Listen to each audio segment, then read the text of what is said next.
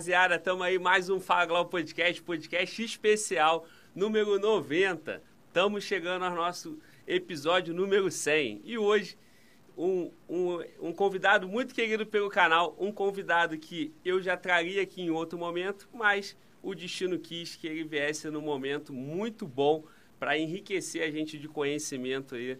Quinta-feira passada começou uma guerra lá na Rússia e Ucrânia e nós temos aqui o melhor cara para estar tá com a gente no podcast logo na primeira semana desse conflito. Então, um cara que eu queria ter aqui há muito tempo, acabou que por esse episódio é, da história, esse episódio mais é, negativo, que Aí eu não sei se eu falo negativo, né? Porque nós estamos com um cara no canal do Arte da Guerra, né? Mas é negativo um estrategista mesmo, né? militar. Então, é isso. Tá aí, ó, câmera negra, nosso comandante Robson. Muito obrigado, meu irmão. Uma honra ter o senhor ou você? Não, você. Você. você. O senhor está no céu, eu falo então, sempre isso. O senhor está no céu. Uma honra te ter aqui, irmão. Tamo eu, aí. Eu que te agradeço. aí. A casa é sua, irmão. Muito obrigado. Glauber, olha só, primeiro eu quero agradecer a tua equipe. O pessoal foi muito bacana comigo, a maneira como vocês me receberam, o carinho, tá? Desde o começo, desde quando a gente começou. Eu, eu fico meio atrapalhado aqui.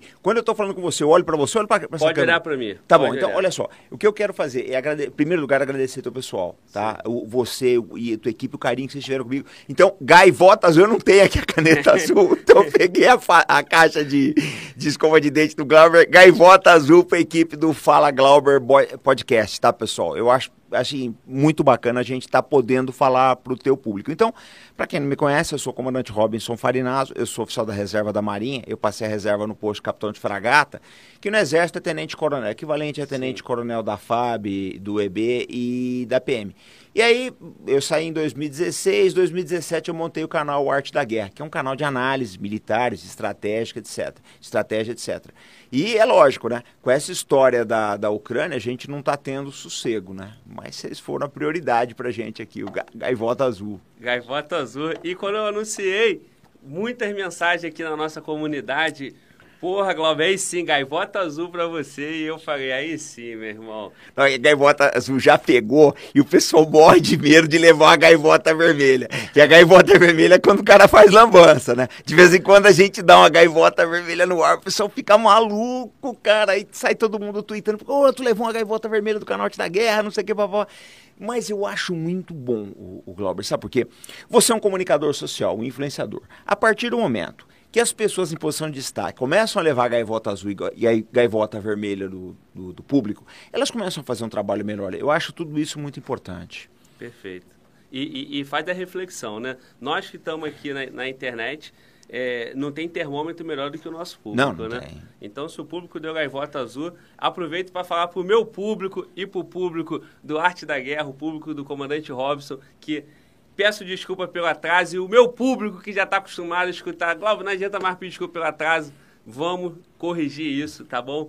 Hoje já estamos um pouquinho melhor e vamos chegar no nível de excelência. 19 horas vai mudar o horário do, da transmissão e vai ser 19 horas em ponto. Para parar de ganhar gaivota vermelha pelo atraso. não te deram a gaivota vermelha Mas ainda não. Eu, eu, eu sou réu, confesso, então, antes que me dê, já tá aí. Não, a cobrança é grande, Ó, né, Glauber? Eu, eu tô muito feliz por estar tá recebendo não só o senhor, mas toda a sua audiência, tá bom? E eu acabei de chamar de senhor, mas é... É, é, tranquilo. É, é o costume, né? Então, todo mundo que veio do canal, quem ainda não conheceu o Fala Globo Podcast, Fala Globo Podcast é um ambiente onde a gente valoriza sobretudo, a, as instituições da segurança pública, as Forças Armadas, como nossa Segurança Nacional, os operadores dessa segurança. Então, é o nosso nicho aqui. 99% dos nossos convidados é nessa vertente. Então, você que é um nacionalista, um, um, um cara patriota, você que gosta desse conteúdo, aqui é o lugar para você, assim como no canal lá do comandante, canal Arte da Guerra. Meu irmão, é isso. Eu até na hora aqui do ao vivo, né, a gente pensa uma coisa, a cabeça te leva para outra, sai outra coisa na fala, e eu falei, pô, calhou do momento, eu te recebi aqui, o momento onde estourou toda essa tensão lá na Ucrânia. É, em contrapartida, é, o teu conteúdo é um conteúdo que está o tempo todo né, é, atento a esses conflitos e faz parte, né? A sua carreira, a, é, todas as análises que são feitas são pensando por isso, porque é inevitável, né? Esse conflito é inevitável. Na história acho. da humanidade sempre vai existir, de tempo em tempo as coisas vão acontecer e precisa de pessoas preparadas para que façam essa estratégia e que defenda a nossa nação. Não é isso? Exatamente. O Glauber, eu só quero te falar uma, duas coisas que eu quero colocar para o pessoal. Você falou da inevitabilidade aí. No final dessa live, eu vou soltar uma bomba.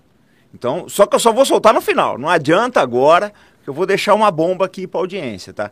E vamos dar o like, vamos ajudar o canal aqui, gente. Vamos ajudar o Fala Glauber, vamos, vamos, o pessoal do Arte da Guerra tá aqui, vamos dar o like. O pessoal do Arte da Guerra tem que dar o exemplo. Já tinha que ter dado like, se não deu like tá errado. Mas a gente vai soltar uma bomba aqui no final da live. Mas só no final, não adianta ficar pedindo antes aí, porque mas olha só, esse negócio aí de soltar bomba assim, nesse tempo aqui, Tomara que essa bomba não chegue aqui no nosso terreno, né? Não, mas é uma bomba, noti chegar... uma notícia bomba eu mesmo, sei, que é bom sei. a audiência saber, ficar por dentro disso aí. E isso afeta o Brasil? Ou já estamos dando spoiler? Não, então deixa. É uma bomba então, que vai ficar Tudo que eu final. faço, Glauber, tudo que é feito no Arte da Guerra, tudo é feito em prol do Brasil. As análises que nós fazemos dos conflitos no exterior, etc., a gente faz com a ideia exatamente de mostrar quais podem ser as consequências do Brasil. O, problema, o programa é, é o todo o tempo focado no Brasil. Às vezes o pessoal fala, ah, Robson, você é tendencioso, você está torcendo para isso, está torcendo para aquilo. Não, meu amigo, estou torcendo para o Brasil. Mesmo para as pessoas que são contra alguns posicionamentos do canal, a gente está buscando aquilo que é melhor para o Brasil. Nessa conjuntura da Ucrânia, está acontecendo muitos, é, acontecem muitos equívocos aqui no Brasil. O pessoal está tá vendo a coisa de uma forma meio apaixonada, de uma forma meio manipulada aí. Mas o interesse do Brasil, ele não está efetivamente alinhado alinhado com o interesse da comunidade internacional, não. Tá? Algumas coisas que estão acontecendo aí com a Rússia podem vir a acontecer com o Brasil amanhã. A nossa situação é bem difícil no mundo. Perfeito, irmão. E eu já aproveito e já te pergunto, cara, o que, que aconteceu, por que é, chegamos a esse ponto? Para quem, quem não está por dentro desse conteúdo militar, não está pensando nesses conflitos, nessas tensões que acontecem no mundo o tempo todo, quinta-feira chegou no noticiário lá que finalmente, enfim, a Rússia começou o ataque à Ucrânia. Mas eu tenho certeza que esse conteúdo já é debatido e analisado no seu canal Sim. há um certo tempo, há bastante tempo, diria até talvez anos, né? Então, fala pra gente, dá, começa aí, o que que houve? Por que que aconteceu isso? Olha, Glauber, eu vou te falar uma coisa. É, eu estou surpreso apenas do ponto onde as coisas chegaram. Não era para chegar nesse ponto. Eu vou ser sincero, não esperava que chegasse nesse ponto. Nessa gravidade das coisas. O momento realmente é grave, pessoal. A gente não está adorando a pílula, falando isso aqui para. Não está exagerando, não está falando isso aqui para ganhar like. Não. O momento realmente é um momento internacional muito grave. A Rússia chegou a colocar as suas forças de defesa estratégica em alerta. Então isso é, é muito complicado. A gente não está percebendo a gravidade. É um momento muito mais grave que de 1962, quando os soviéticos instalaram mísseis nucleares em, em Cuba, próximo de Miami, que os Estados Unidos e a União Soviética quase foram à Terceira Guerra Mundial. Agora, por que, que essas coisas começaram? Vamos lá. Quando acabou a União Soviética em 1991, a Ucrânia fez um, optou por se desmembrar, se separar da Rússia. Eram 15 repúblicas, a Ucrânia se tornou independente. Na época, ela tinha dos maiores arsenais nucleares do mundo. Ela tinha milhares de ogivas nucleares e eles devolveram para a Rússia com garantias do Ocidente de que a Ucrânia teria a independência. É, só que o que acontece é o seguinte, vamos lá. Havia um entendimento entre as lideranças daquela época no sentido, Glauber, de eh, aproveitar esse momento para construir supostamente a paz mundial. Então, o que, que a Rússia pediu? Olha, nós vamos, a ex-União Soviética, que virou só Rússia, né? O que, que nós queremos? A gente vai se desmembrar, vai acabar o comunismo, a Rússia vai se tornar uma democracia capitalista, mas a gente não quer a expansão da OTAN. Bom, a OTAN, Organização para o Tratado do Atlântico Norte, quando ela começa em 1949, ela tinha 12 países membros. Hoje são 30. E a maior parte desses países está indo em direção à Rússia. Então, eu acho que foi um problema estratégico muito sério e que alertou a liderança russa, tanto a liderança política quanto a liderança militar, os perigos que o país corria. Porque naquela época é, da União Soviética, você tinha as bases da OTAN a 1.600 quilômetros das principais cidades da Rússia. Hoje elas estão a 200 quilômetros ou menos até. Então é um problema de, assim, de segurança muito grande de um país que já foi invadido várias vezes. A Rússia já foi invadida por franceses, ela já foi invadida por suecos, ela já foi invadida por turcos, ela já foi invadida por alemães, ela já foi invadida por britânicos. Tá? Ela teve a presença de diversas tropas estrangeiras no seu território ao longo da história, então ela tem uma preocupação muito grande com isso. Quando começa essa expansão, da OTAN, eles eh, se sentiram realmente inseguros. Aí é, as coisas andaram mais ou menos, mais ou menos até 2014. Isso a gente tem que voltar de novo um pouquinho no tempo. A Rússia, quando ela se separou da, quando a União Soviética se desfez, houve uma série de processos de privatização na, na, na, nas ex-repúblicas que empobreceram muito o país. O país vivia uma pobreza muito grande, uma miséria muito grande mesmo. E ele só começa a sair dessa miséria que ela vai mais ou menos de 1991 a 1999 com a ascensão do Vladimir Putin em 99. Então o Putin começa a levantar a economia, ele começa a surgir as forças armadas, ele começa a trabalhar a, a, a economia no sentido. A Rússia é uma grande potência energética hoje, ela exporta Sim. gás e petróleo para boa parte do mundo. O Putin levantou a Rússia, é um fato.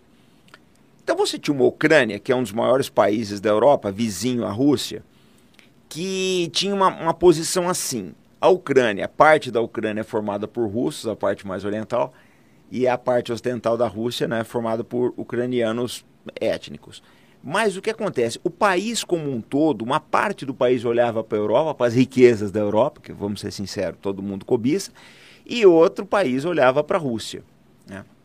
Em, mil, em 2000 e pouco, 2010, eu não me lembro o ano agora que ele foi eleito, é, ascende ao poder na, na Ucrânia um presidente chamado Viktor Yanukovych. O Yanukovych, ele era a favor da Rússia, ele tinha um posicionamento pró-Rússia. E aí a coisa começou a engrossar. Por quê?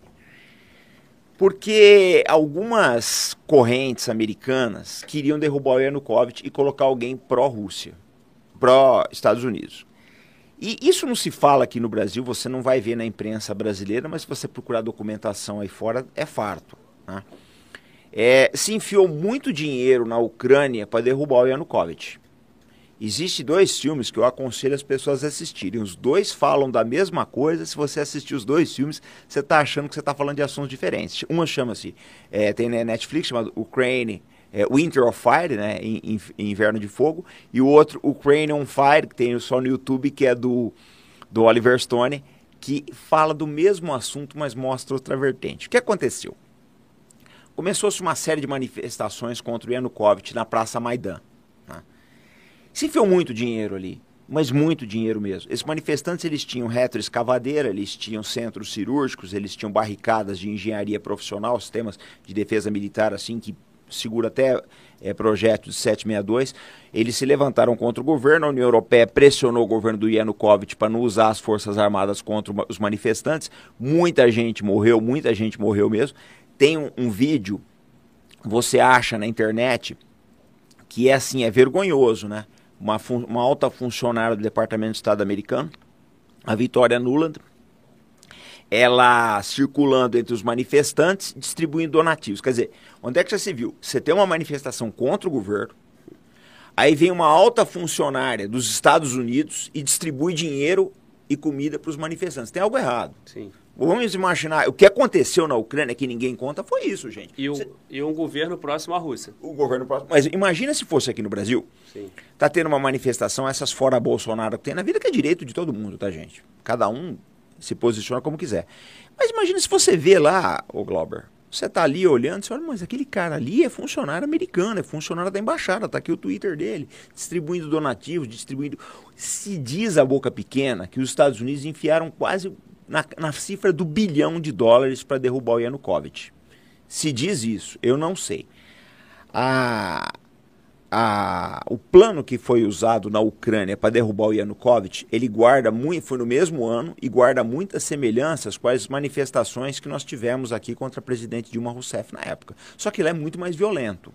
Sim. Aqui não, não, teve, vamos ser honestos. Teve alguma um quebra-quebra, mas ninguém morreu. Comparado. Na, lá morreu muita sim, gente. Sim. Muito. O pessoal ia com ré, parecia a família do, do, dos Gomes. Os caras iam com reta escavadeira para cima do, do, da polícia. Sim. com escavadeira. Isso acontece, ninguém conta. A imprensa não fala isso, mas tem vídeo na internet. Se você não, você não, olha, gente, eu digo sempre isso. Depois você coloca os vídeos, eu te dou os, os links, você bota os vídeos e o pessoal vê. Eu acho que é interessante. Eu não sei se eu estou indo muito rápido. Não. A tua audiência ter essa consciência crítica do que aconteceu. A Ucrânia não brotou do nada, gente. O Yanukovych, você gostasse ou não gostasse dele, ele foi eleito democraticamente. Agora, uma coisa que a gente tem que entender é que algumas dessas organizações que financiaram a queda do Viktor Yanukovych na Ucrânia em 2014 estão presentes no Brasil e vivem atuando. Bom, de lá para cá, né? É, o, o, Vladimir Putin, quando aconteceu isso, a derrubada do Yanukovych, a Angela Merkel, que era a chanceler da, da, da primeira-ministra da Alemanha, ela diz que ela fala alemão, russo, ela fala russo e o Putin fala alemão, que ele serviu na Alemanha Oriental. E ela se encontrou com ele, disse que ele estava possesso. Possesso. Bom, o que, que o Putin fez? Aí é jogo de potência contra potência. Os Estados Unidos deu um cheque nele, um cheque mate. Ele rocou. Ele tomou, falou: olha, nós, a Crimeia é de maioria russa, e vão fazer um referendo e acabou ocupando a Crimeia. Uma, uma operação bem, bem, bem por baixo do pano mesmo. E o, os rebeldes das repúblicas de Lugansk e Donetsk se de, é, formaram dois, dois bolsões ali, tá? De maioria étnica russa. É legítimo esse movimento? É questionável. Porque Crimeia. Os dois. Tanto o da, da Crimeia menos, porque a Crimeia é o seguinte, a Crimeia sempre foi russa. O pessoal costuma contar uma piada, o pessoal que estuda a história da Rússia, diz que a Crimeia ela foi dada pelo Nikita Khrushchev num dia de bebedeira em 1954. Ele estava de. Diz que teve um banquete no Kremlin, ele estava de fogo e ele tinha muita dor na consciência porque ele ajudou a, a reprimir a, Ucrânia no, no Lodomor nos anos 30 e ele teria dado a Crimeia de presente por, por, por dor de consciência. Aí, o pessoal conta essa piada, não sei se não é verdadeira não. Mas o que acontece? É, o, o Putin já tinha feito uma manobra parecida com essa do Donetsk e do Lugansk é, na, na Geórgia. Vou explicar o Donetsk e o Lugansk para vocês entenderem. Vamos supor o seguinte Rio Grande do Sul e Santa Catarina no Brasil não se sentissem tão brasileiros. Ah, não, tem muito argentino aqui, a gente é mais argentino que, que brasileiro. Aí vai o argentino e fala, não, olha, solta dinheiro, solta passaporte, chama passportization, passaportização. É, um, é uma tática de guerra isso, tá? Sim. Você distribui passaporte, o cara, hoje ele é ucraniano, amanhã ele é russo, que ele tem o passaporte. Sim. Aí você, olha, eu vou entrar para proteger esse cara, esse cara é russo. Sim. É assim que funciona, Sim. tá? E o que aconteceu? É, ele fez essa técnica, né? Que seria o equivalente aqui no Brasil, você dá passaporte pro argentino para Santa Catarina e o Rio Grande do Sul e depois falar, não, esse, esse pessoal que mora aqui é tudo argentino. Eu preciso defender eles. Preciso defender. E foi isso que ele fez. Ele já tinha feito isso na Geórgia. Só que na Geórgia aconteceu a mesma coisa. Os Estados Unidos tinham plantado um governo títere do Mikhail Saakashvili, que é um cara com dupla nacionalidade, e, e, que eles queriam colocar, porque a Geórgia ela tem instalações no, no Mar Negro Oriental muito estratégicas. Então eles queriam trazer a Geórgia para a OTAN para instalar uma base naval lá. Só que o que o Putin fez? Ele criou essa técnica aí, acho que foi em 2006. A Geórgia entrou numa situação de instabilidade muito grande e não podia entrar para a OTAN. Ele criou a mesma situação na Ucrânia. E essas situações de instabilidade que acontecem também não é muito por acaso, né? Não, não é. É todo num contexto de estratégia. É, porque também você tem que olhar o outro lado, né, Glauber? Quando houve a situação do Luhansk, do Donetsk e da, e da Crimeia, lógico que a maioria da população da Ucrânia, o governo e as forças armadas não iam se sentir confortáveis, então houve combates. Há quem diga que ali nas duas repúblicas do Luhansk e Donetsk morreram cerca de 15 mil pessoas. Né? Há dados bastante controverso com relação a isso aí. Então, de 2014 até hoje, não houve paz. É um fato, não houve paz ali. Só que eu acho, aí a gente entra numa série de outras considerações, né? É, aí, aí começa a entrar a parte nebulosa da história. Por quê? Você tinha um presidente, o Putin, o Trump, quando ele entra em 2016, é, tem duas coisas aí. Há quem diga que o, o, Putin favoreceu muito a eleição do Trump, que ele ajudou. Eu não duvido. Aqui no Brasil, isso aí foi consenso na imprensa. Todo, todo mundo soltava notícia em relação a isso, né? Então, Glauber, mas é que tá, né? É, você trabalha com mídia, eu também, a gente sabe que a verdade nunca é de um sim. lado só. Sim. Né? Então, eu acho que nesse ponto, eu não tenho como provar, é um achismo meu, compra quem quiser, por favor. Tá, gente? É uma ilação minha, compra quem quiser. Eu acho que, de uma certa forma, o Putin influenciou as eleições de 2016. Como ele fez, não sei. Sim. Porque ele e o Trump se davam muito bem, eles tinham um bom relacionamento. O Trump não tinha um relacionamento bom com a China, mas tinha um relacionamento bom com a Rússia. Sim. E isso é bom para os Estados Unidos, às vezes não pode enfrentar dois ao mesmo tempo. Sim. O que acontece? Em 2020, né, 2020, o Trump perde a eleição, entra o Biden. Todo mundo já sabia, eu fiz vários vídeos disso, que o Biden detesta a Rússia. Detesta. O Biden foi vice-presidente do Barack Obama. E na época do Obama, os ucranianos já estavam enfrentando os, os separatistas no Luhansk e Donetsk. E o pessoal chegou a pedir né, para o governo Obama o fornecimento de mísseis antitanque Javelin. E o Obama foi contra, mas o Biden, como vice-presidente, foi a favor. Então ele já tinha, ele já tinha essas querelas. A família do Biden tem negócios na Ucrânia, negócio na área de petróleo. Há quem diga que a bronca dele é pessoal porque ele perdeu dinheiro. A gente nunca vai saber. Sim. Mas ele tem um, é um governo hostil ao Putin. Bom, quando o Biden assume, eu já tinha feito, eu tinha feito um vídeo falando isso, que ele não ia dar sossego, né, é, pro pro Putin. E não deu mesmo. Logo que o Biden assume, volta para a Rússia um agitador chamado Alexei Navalny.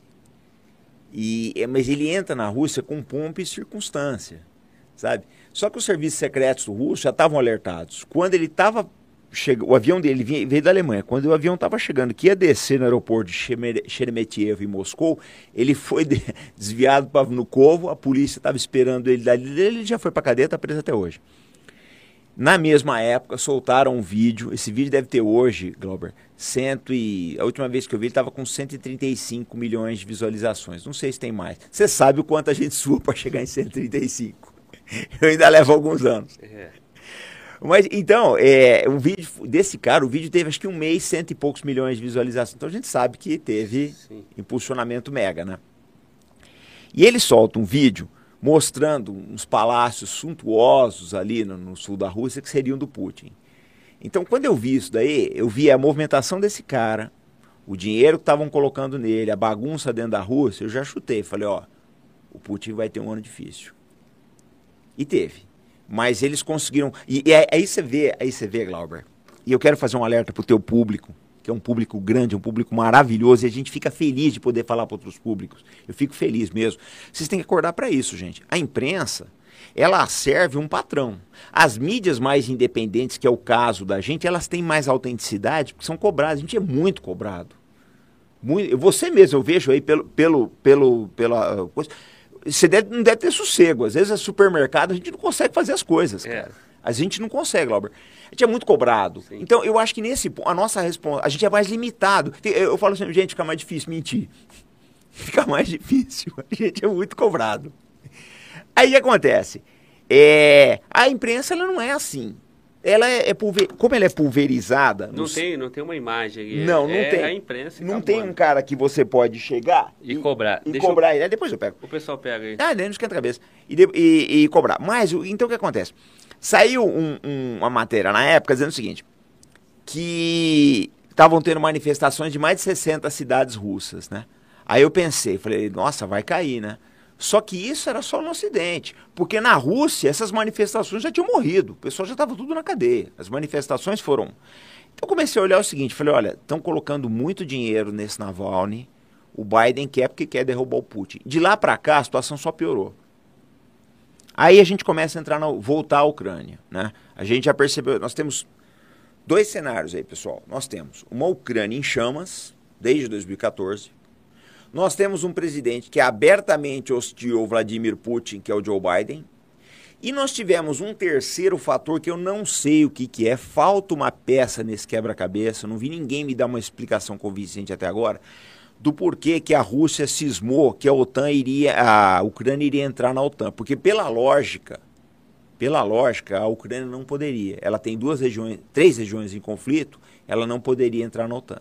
Mas eu não sei onde ele se convenceu isso, se ele tem alguma informação que nós não temos. O fato é que ele começou a pressionar os Estados Unidos a se comprometerem com a não entrada da Ucrânia na OTAN. Mas isso não seria por conta desse desse avanço com a mudança de governo nos Estados Unidos? Sim. E aí o argumento que se tem por trás é a entrada na OTAN. Mas ninguém pode falar que o presidente americano tem interesse naquela região. E aí se usa se fala a boca isso pequena. de fundo, exatamente. Seria isso? O, o, o Glauber, aí entra mais coisas. Aí eu acho que entra mais coisas. Aí entra a pandemia também. Eu acho que a pandemia, ela está mal explicada, eu não vou entrar nesse detalhe, e ela piorou muito o relacionamento entre os governos do Ocidente e do Oriente. Essa é a visão que eu tenho. O relacionamento piorou demais. Assim, eu acompanho isso há muito tempo. Né? Então a gente nota que depois da pandemia as relações se deterioraram. Eu acho que aumentou a desconfiança. Agora, é aí que está, né? O que, que o Putin alega? Que o Ocidente é, teria que frear o avanço da OTAN em direção ao leste. Cara, eu, eu, aí eu acho que houve muita má vontade dos Estados Unidos nesse ponto, porque era só dar um documento, assinar um documento dizendo, ó, a Ucrânia não vai entrar na OTAN, tá tudo certo. Não fizeram isso, então o pessoal está querendo uma guerra, né? Deixa, deixa eu fazer uma apanhada aqui de tudo que você colocou para a gente até agora. Então, esse conflito ele vem, é, esse, essa tensão ela já existe desde, desde é, da mudança para a Rússia, passa por 2014, né? Sim. Passa por um desenvolvimento russo no comando do, do Putin. E, e essa tensão com a mudança de governo na Ucrânia em 2014 e a tomada da Crimeia pela Rússia, que a tomada da Crimeia pela Rússia não teve um efeito, pelo menos eu não percebi esse, esse efeito tão grande. Porque era outra circunstância. Porque era outra circunstância? Sim, você tinha um presidente é, que era o Obama que tinha outra forma de relacionamento, uma coisa. Dois, foi antes da chegada do Trump, que eu acho que, é, aí é o que eu falo, compra quem quer essa, essa visão minha. Eu acho que essa ajuda que o, o, o Putin teria dado para a ascensão do Trump, ela mexeu muito com o establishment americano. Eu acho que ela mexeu muito. Isso é, mas é que tá, Glauber. Ah, esse, esse, dado que eu estou te dando, compra quem quer. Sim. Se você chegar para o Rob, você tem prova? Eu não, não tenho. Sim. É o que eu acho como, como analista. Sim. Né?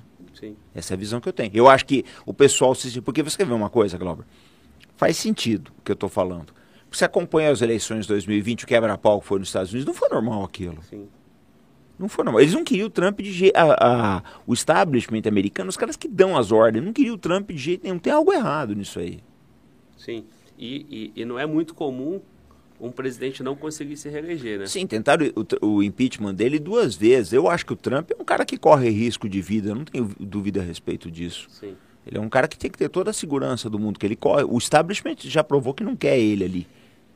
Eu, eu, eu não sei, eu não sei se, se eu cheguei numa conclusão equivocada aqui, é, precipitada, mas você colocou elementos para a gente aqui de reflexão bem diferente de uma conclusão também simplificada, também iniciante, se eu assistir um jornal aqui ah, no Brasil. Por que que no Brasil, é, de, quem parar 20 minutos para assistir um jornal vai pensar assim, meu Deus do céu, esses russos são loucos. Eles querem a guerra, eles não querem a paz mundial. E aí você colocou elementos que dá para entender ou analisar de uma forma coerente, ó, é um movimento natural com todo esse contexto. É, não é tem mocinho nem bandido nessa história, né, Glauber? Ou tem muito mocinho e muito bandido, né? porque essa é uma briga de interesse. De, de quanto que nós estamos falando? Em termos, é, nós estamos falando aí, é uma briga de trilhões de dólares. Quanto que vale o gás que passa pela. Quanto que vale a riqueza da Ucrânia? Né? Quanto que vale você subjugar a Rússia? Né? É, é, nós estamos falando de muito dinheiro. Mas assim, o, a Rússia não teve outra saída? Precisava atacar para se defender? É, é por aí? Eu não sei como eles se sentiram, a mentalidade russa é diferente da nossa. Olha, você quer ver uma coisa? É, eu entrevistei uma moça, coisa de uns 15 dias, chamada Valéria Fominá. Muito bacana, muito legal. Ela é russa, mora aqui, mora no Rio de Janeiro. Muito legal ela. E a gente estava falando do sentimento de insegurança russo com relação ao Ocidente, né? Aí você pega, por exemplo, você vê no dia da vitória da Grande Guerra Patriótica, que é o 9 de maio, você vê aqueles desfiles na, na em Moscou, todo mundo carregando o ícone de um parente que morreu. A Rússia perdeu 24 milhões de habitantes na Segunda Guerra Mundial.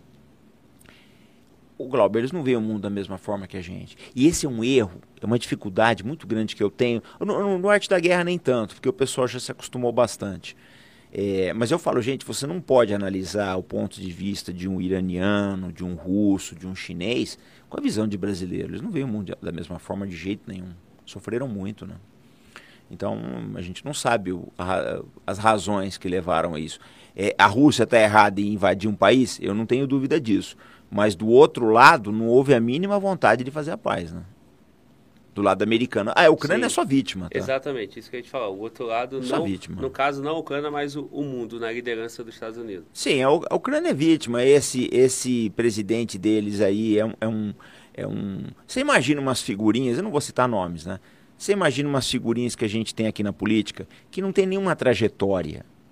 Nenhuma trajetória. O cara surgiu do nada. Não é que nem. Vamos, vamos pôr, você pega aí o Bolsonaro, tem 30 anos de Congresso. O Lula tem não sei quantos anos de, de vida sindical. O Ciro Gomes tem o tempo dele aí, Aldo Rebelo. Essa turma toda, eles estão na política. Você conhece a vida do cara.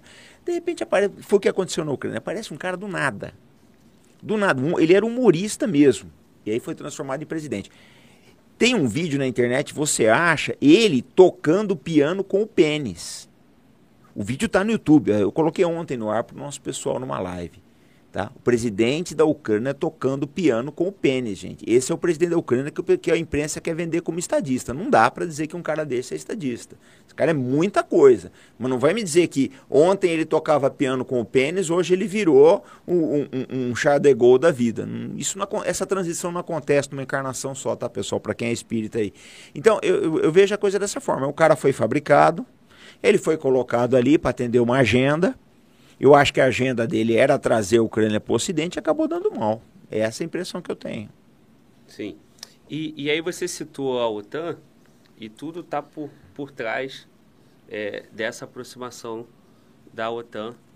Você colocou para a gente hoje, são 30 países, perfeito? Sim. A Ucrânia seria o 31 primeiro. Sim.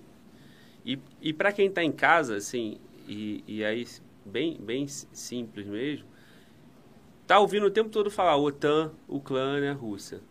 O que, que é a OTAN, de fato? Qual é a função da OTAN? Para a gente poder contextualizar e simplificar o entendimento dessa questão toda. Bom, eu vou te dizer o que é a OTAN. A função dela vai ficar difícil explicar. a OTAN é a Organização para o Tratado do Atlântico Norte, uma organização criada em 1949, em princípio com 12 países, né? É, ela tinha o objetivo, na época, de conter a expansão do comunismo. Muito bem. Só que o comunismo acabou em 1991. E a OTAN, em tese, era para trabalhar apenas no Atlântico Norte. Ela já fez intervenções no Afeganistão, já fez intervenções na Líbia e agora pretende fazer intervenções no Mar do Sul da China. Quer dizer, você consegue explicar o que é a OTAN, para que, que ela serve ou para quem ela serve, fica mais difícil explicar. E eu preciso lembrar uma coisa também que é muito importante, tá, gente? Tem muitos documentos da OTAN que listam o desmatamento da Amazônia listam os como uma ameaça à segurança internacional. Então, eu vejo esse pessoal falando da ah, OTAN isso, OTAN aquilo. A OTAN não vê o Brasil como, com bons olhos, ela vê o Brasil como presa. Isso é um fato, você acha documentos na internet. Eu já fiz vídeos mostrando os documentos da OTAN que colocam a nossa Amazônia, que você vê que ela coloca como alvo. Né? Então, é uma organização que já foi responsável por muitos conflitos aí. E a Rússia ela tem uma certa razão de ter um temor né, com relação à OTAN. É, é claro, a gente cai naquele problema. É, deveria, é, é lícito invadir a Ucrânia de forma nenhuma. De forma nenhuma. Mas eu não acho que da outra parte houve esforço em evitar essa guerra. Até porque o pessoal está ganhando um bom dinheiro, porque se vendeu muitos mísseis para a Ucrânia. Né? Quem vai pagar isso eu não sei. Mas foram muitos mísseis para lá. É, e também está movimentando muito dinheiro através de doação. Um país. Tá... Ah, você quer ver uma coisa? Você tocou num assunto legal agora, Glauber. Deixa eu te contar uma história. Vocês estão lembrados quando teve há uns seis anos atrás um caso do menino sírio que ele caiu na água, acho que na Grécia, ele morreu afogado e foi parar na praia, o menino novinho. É uma foto triste, é comovente a foto na internet. Ah, sim. Comovente. Apareceu lá na, na, na areia. Exatamente. Os refugi aos refugiados do Oriente Médio, até dois meses atrás, as fronteiras da Polônia estavam fechadas. Nenhum refugiado podia entrar lá. Hoje estão entrando 50 mil refugiados ucranianos por dia. Então você chega à conclusão de que, mas peraí, cara, quer dizer que os refugiados ucranianos são melhores que os refugiados do Oriente Médio? Não tem dinheiro para atender o refugiado do Oriente Médio, mas tem dinheiro para atender o refugiado ucraniano. Essas coisas que as pessoas têm que refletir. Né? Não pode haver esse duplo padrão. Você deixa um menino que nem aquele morrer afogado nas praias da Grécia. Mas por refugiado ucraniano você abre tudo. Você abre, os refugiados da ucraniano que estão na Polônia, eles, é, se ele quiser ir de trem de um lugar para outro, ele não paga. Está liberado as viagens de trem para os refugiados ucranianos. Ou seja, é uma coisa meio difícil de você explicar, né? Mas isso é porque a tensão está muito recente, está muito não, a atenção do Oriente Médio durou 10 anos, não deixava o pessoal passar ali. Quer dizer, a gente sabe que esse, esse negócio existe para causar uma comoção internacional. Porque a Polônia, o Glauber, você tem que lembrar uma coisa. Quando você tem aí um afluxo de 50 mil pessoas por dia que não estavam dentro da, do teu quadro econômico, você tem gasto. Da onde está vindo esse dinheiro? Sim. E por, principalmente por quê? Né? Ah, não, é motivo humanitário, sim, mas e, e, e o motivo humanitário para os refugiados sírios e afegãos? Nós tivemos uma tragédia no Afeganistão ano passado, quando o, o, o Talibã tomou Cabul, vocês lembram aí, afegãos caindo do, do, do avião, etc. Sim. Então é muito complicado, gente. É, é, é, uma história que não fecha, ela é muito mal contada. Então, eu, eu, eu assim, o, Glauber, eu acho uma oportunidade maravilhosa até no teu programa, porque é um programa de grande audiência, um programa de muita credibilidade, o pessoal gosta muito, e poder contar esse outro lado, porque você não vai ver isso aqui no Jornal Nacional, você não vai ver na Jovem Pan, você não vai ver em lugar nenhum, mas é uma coisa que está acontecendo. É só você pegar o noticiário, pegar essas duas notícias e comparar uma com a outra. Fechando o tema OTAN, você usou um termo que você falou que é, ela foi criada para combater o comunismo e, e o comunismo acabou em 1990. Agora, acabou de fato ou isso ainda continua de formas veladas e por isso é necessário ter uma organização como a OTAN e, e ter ainda é, preocupações de muitos países com esse, talvez, é, esse inimigo de outrora hoje está atuando de outras formas.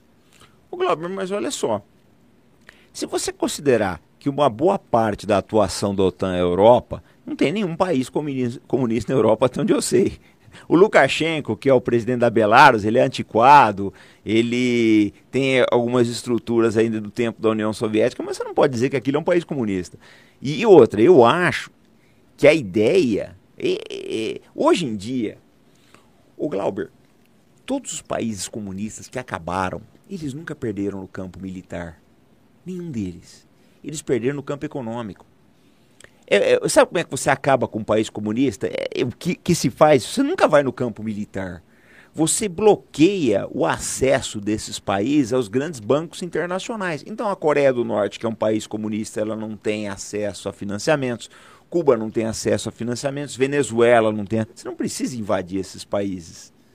Você impõe sanções pesadas e eles mesmos acabam quebrando. Então, eu nunca, eu nunca achei que o, a grande ameaça fosse o comunismo. Eu acho que essas, essas grandes organizações elas existem para manter países que nem o Brasil na linha. Você chega, você tem uma grande força militar, Não interessa para esses países, um, um, um, país que nem o Brasil aqui, progredir. Por quê?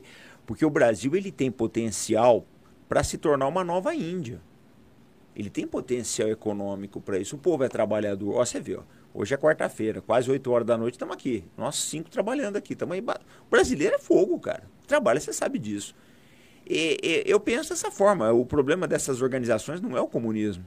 O grande mal não, não, não é o comunismo. É frear potências. Exatamente. Possíveis potências, né? É, porque Potencial, né? Eles fazem esse joguinho, fazem esse jogo. Essa turma, do, essas grandes entidades financeiras, dão dinheiro para os dois lados, Glauber. Se você fizer uma, uma, investigação aqui no Brasil, você vai achar organizações de direita recebendo dinheiro dessas. Outro dia eu estava numa live, aí de repente eu citei isso daí.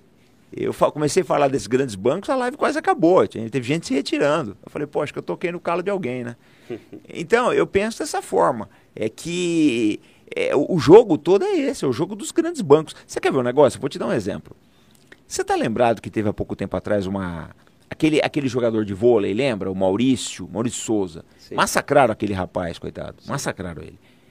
Aí, você para para pensar uma coisa. Vamos pensar um negócio. Você é um cara inteligente. Eu, eu falo para nossa audiência. Do nada, do nada. Bradesco, Gerdau, Fiat, Magazine Luiza começam a adotar pautas identitárias do nada. Acordou o dia de manhã, pauta identitária é bonitinho. Vou descer o cacete no Maurício de Souza. Não é assim que as coisas funcionam. Alguém deu ordem. O que, que essas empresas todas têm em comum? Elas pegam dinheiro em grandes bancos aí fora, meu amigo. Essa ordem vem de cima. Essa ordem vem de Nova York, essa ordem vem de Paris, essa ordem vem de Londres, essa ordem vem de Berlim. A ordem vem desses lugares. Olha, a partir de hoje vocês vão adotar essas políticas na sua empresa, senão não tem crédito internacional. E sem crédito internacional ninguém vive. Ninguém vive. Então o jogo funciona dessa forma. Essas entidades elas manobram. Você pega, eu todo dia estava mostrando numa live, depois quem quiser vocês pesquisam aí. Você pega um fundo como o BlackRock, ele tem acho que 10 trilhões de dólares, é maior que o PIB do Japão, um banco só ser maior que o PIB de um país. Aí você fala, ah, para que, que a OTAN serve? Ela serve esses, esses, conglomerados aí, meu amigo. Porque um conglomerado que tem 10 trilhões de dólares, ele compra um presidente. Essa que é a verdade. Quanto é que custa uma, uma eleição para presidente? Eles compram, eles têm condições de comprar. De qualquer país? De qualquer país. O, o, o Glauber, você quer ver um negócio? Quanto é que custa a eleição para presidente do Brasil? Mais, de, mais ou menos uns 100 milhões. Tem gente que fala isso, na faixa de uns 100 milhões de dólares, uma eleição para presidente no Brasil. Eu não duvido. E 100 milhões é pouco dinheiro. Não é nada. Muito pouco. É dinheiro de troco. É, é troco isso daí. Então, é, a gente tem que olhar como é que o mundo funciona. Mesmo os países, os governos, eles não têm tanta importância. O que tem importância são essas grandes corporações. Elas que mexem os cordéis. Elas que mexem. Falam, vamos, vamos trocar o presidente de tal lugar. Vamos... Ó, você quer ver um negócio? Já que a gente está falando de Ucrânia, pega o presidente da Ucrânia, Lukashenko, o cara que tocava piano com o pipi lá. Aí você pega aquele do Canadá, o Trudeau, né? Que é também do mesmo jeito. Você pega o Juan Guaidó aqui que tentou dar o golpe na Venezuela. Você pega a Jacinta lá na, na, na, na, na Nova Zelândia. Você pega o, o Saakashvili da, da Georgia e outros aí. Você nota que é tudo uns caras fabricados, é tudo aquele cara novo, cheirosinho, bonitinho, se veste bem. É tudo igual, saiu tudo da mesma forma. Alguém tá botando muito dinheiro para esses caras chegarem no poder, Glauber. E é cara que não tem história nenhuma. E fica, e fica para o mundo, e assim, a notícia chega para quem é, não está se aprofundando nas análises como se fosse uma tendência mundial. Né? Exatamente. Né? Esse é o novo perfil de liderança e essa é uma tendência. Bingo! Bingo, você foi na, na, na, no, no, fulcro da coisa. Eles querem uma coisa padronizada. Aí por que, que o Bolsonaro apanha tanto aí fora? Porque ele, o Bolsonaro está fora desse padrão. Agora, eu acho engraçado o seguinte.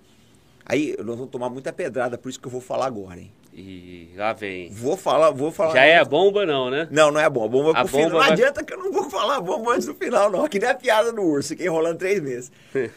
mas aí, olha só, vou falar uma coisa, agora a turma do Bolsonaro vai me bater, mas tudo bem. Eu acho engraçado o seguinte: eu vejo o eleitorado do Bolsonaro demonizando a Rússia.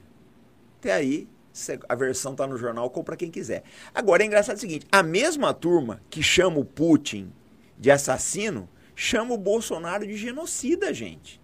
É a mesma imprensa. E a gente sabe que o Bolsonaro não é genocida, pelo amor de Deus, é brincar com a inteligência do leitor.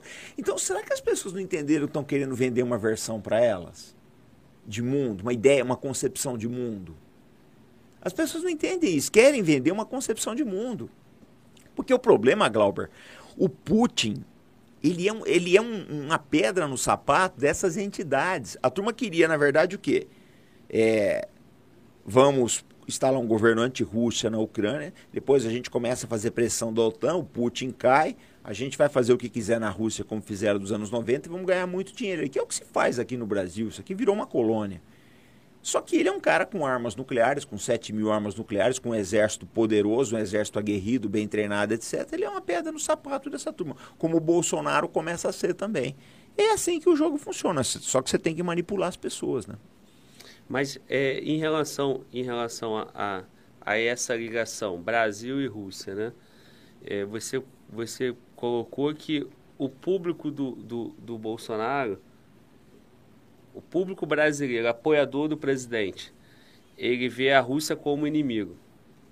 Exatamente. É, foi levado a isso, né?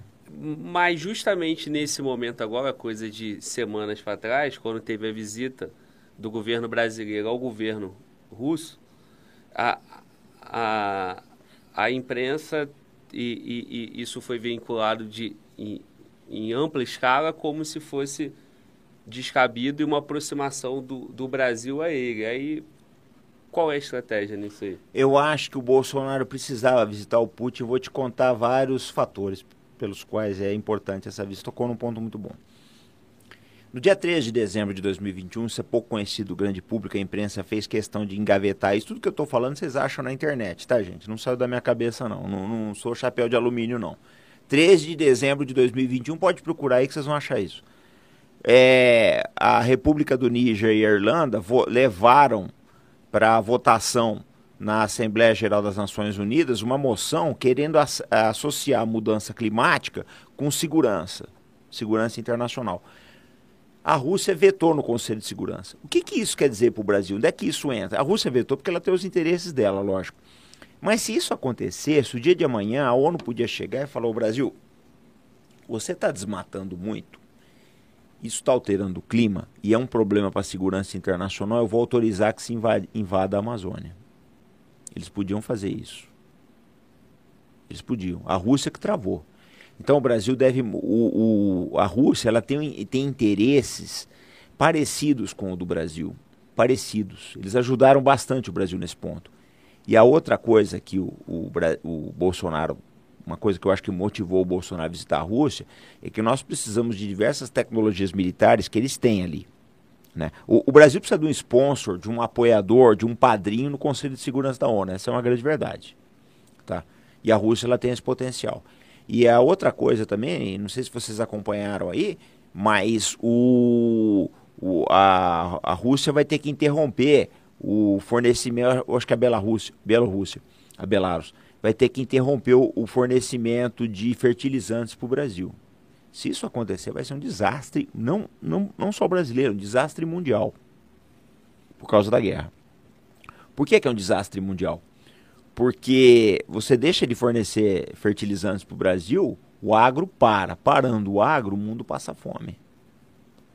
Então, uma questão estratégica muito grande a visita do Bolsonaro para a Rússia. É o apoio no Conselho de Segurança, que já, já nos prestaram, é a venda de, de fertilizantes, é a obtenção de tecnologias no, é, militares que nós precisamos. E a Rússia é um parceiro no, no, no, no BRICS, né? Brasil, Rússia, Índia e China.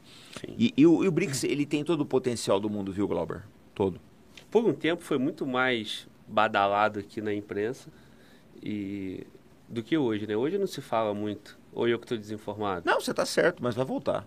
Sim. Você está certo. Porque, na verdade, o que acontece? Vamos lá. O, o, governo do PT era entusiasta do BRICS. O Bolsonaro não era, mas eu acho que agora ele está mudando de ideia. É... Então, naquela época, a imprensa né? Como o governo estava alinhado com isso, a imprensa levava mais evidência. Mas eu acho que o BRICS é o futuro, não tem como não. Não tem como. Eu, eu acho que a ONU ela está ficando, ela está se deslegitimando. A ONU ela tem a tendência a ir para escanteio. Eu vou, eu vou voltar aqui um trecho de um minuto atrás da nossa conversa, quando você fala é, dessa visita estratégica do Brasil à Rússia, né? que foi a visita do Bolsonaro ao Putin agora recente.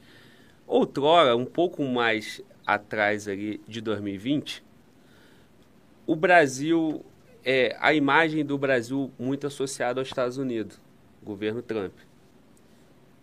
E aí, quem está no início da nossa transmissão, escutou você falar dessa mudança do governo americano indo para o Biden e, e que isso gera uma nova, um, um novo caminho dessas alianças e da importância entre Estados Unidos e Rússia.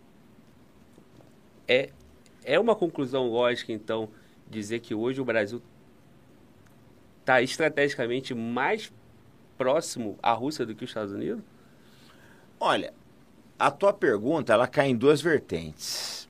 Vamos lá, vamos, primeiro vamos falar o momento atual, depois eu vou voltar um pouco à fita. Perfeito.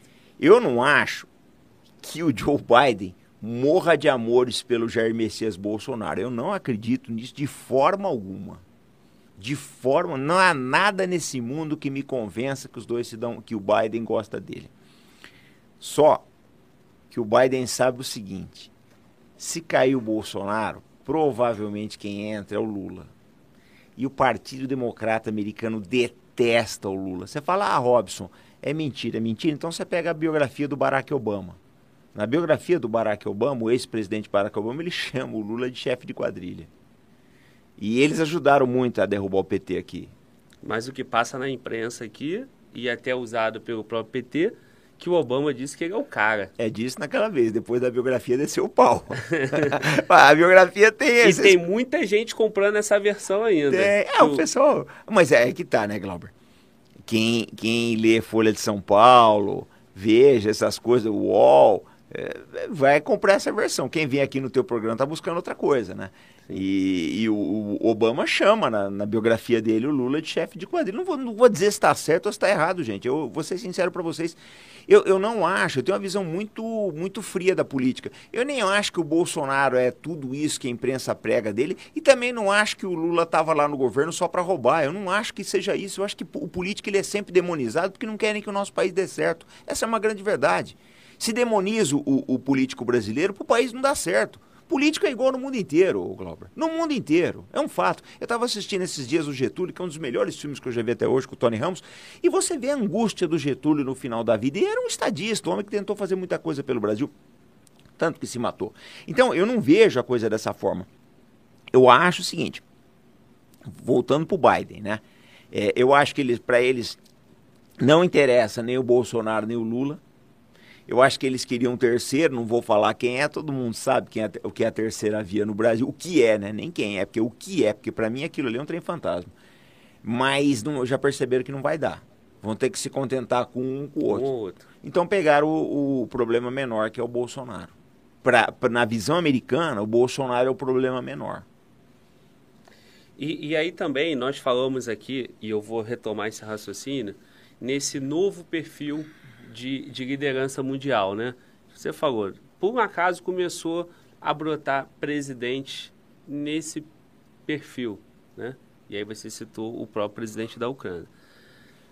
Lá em 2016, com a eleição do Trump, e aí também teve eleição aqui na Argentina, eleição do Trump, eleição é, brasileira, naquele momento se falava de um direcionamento também de um novo perfil. Só que o Trump não se, não se reelege. Nem o Macri na Argentina. E, e, nem na Argentina. E as pesquisas, e, a, e há uma tendência, uma crença forte no Brasil, que a reeleição aqui no Brasil também vai ser complicada. E aí eu te pergunto, é, o que, que aconteceu essa virada? Lá atrás, era interesse de quem e, e era estratégico e, e, e mudou? Aonde que fecha essa, esse quebra-cabeça aí? Bom, o Glauber, é, eu vou, vou completar, eu vou pôr pimenta na tua sopa. Eu falo sempre isso, quer dizer, eu ponho... Uhum. É, Brexit. Lembra? Não era esperado. O Brexit, ele tá na mesma linha de Donald Trump, Jair Messias Bolsonaro e o Macri na Argentina. É a mesma linha, é o disruptivo. É o disruptivo. Aí você fala, ah, por que, que isso aconteceu? É bem simples, gente. Eu acho que causa disso aqui. Causa do celular, das redes sociais. Porque, ô, ô Glauber, a gente está se falando mais.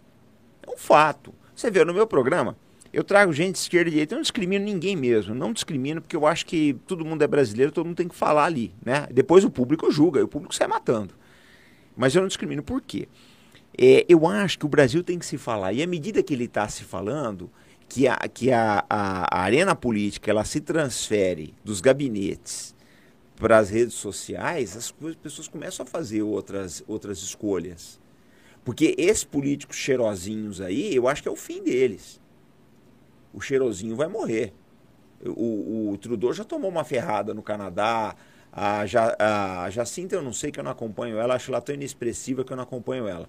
Mas o, o Zelensky está para cair, uma questão tanto quanto fora do esquadro, que foi uma guerra, né? Mas o, o Saakashvili foi para cadeia, o Guaidó está nas cordas. Esse que eles querem colocar aqui, que eu não vou falar aqui, é só falo que veio do Sul que eles querem colocar aqui não vai emplacar, porque são pessoas artificiais, Glauber. São pessoas artificiais. Eu, eu falo sempre, eu digo sempre aqui no canal, vou repetir. Se você pode não gostar dos quatro que eu acho que são raiz aqui no Brasil, vai, que é o Bolsonaro, o Lula, o Ciro e o Aldo. Mas eles têm uma, uma, uma história. O Glauber, uma história na vida, você não tem como jogar lá fora.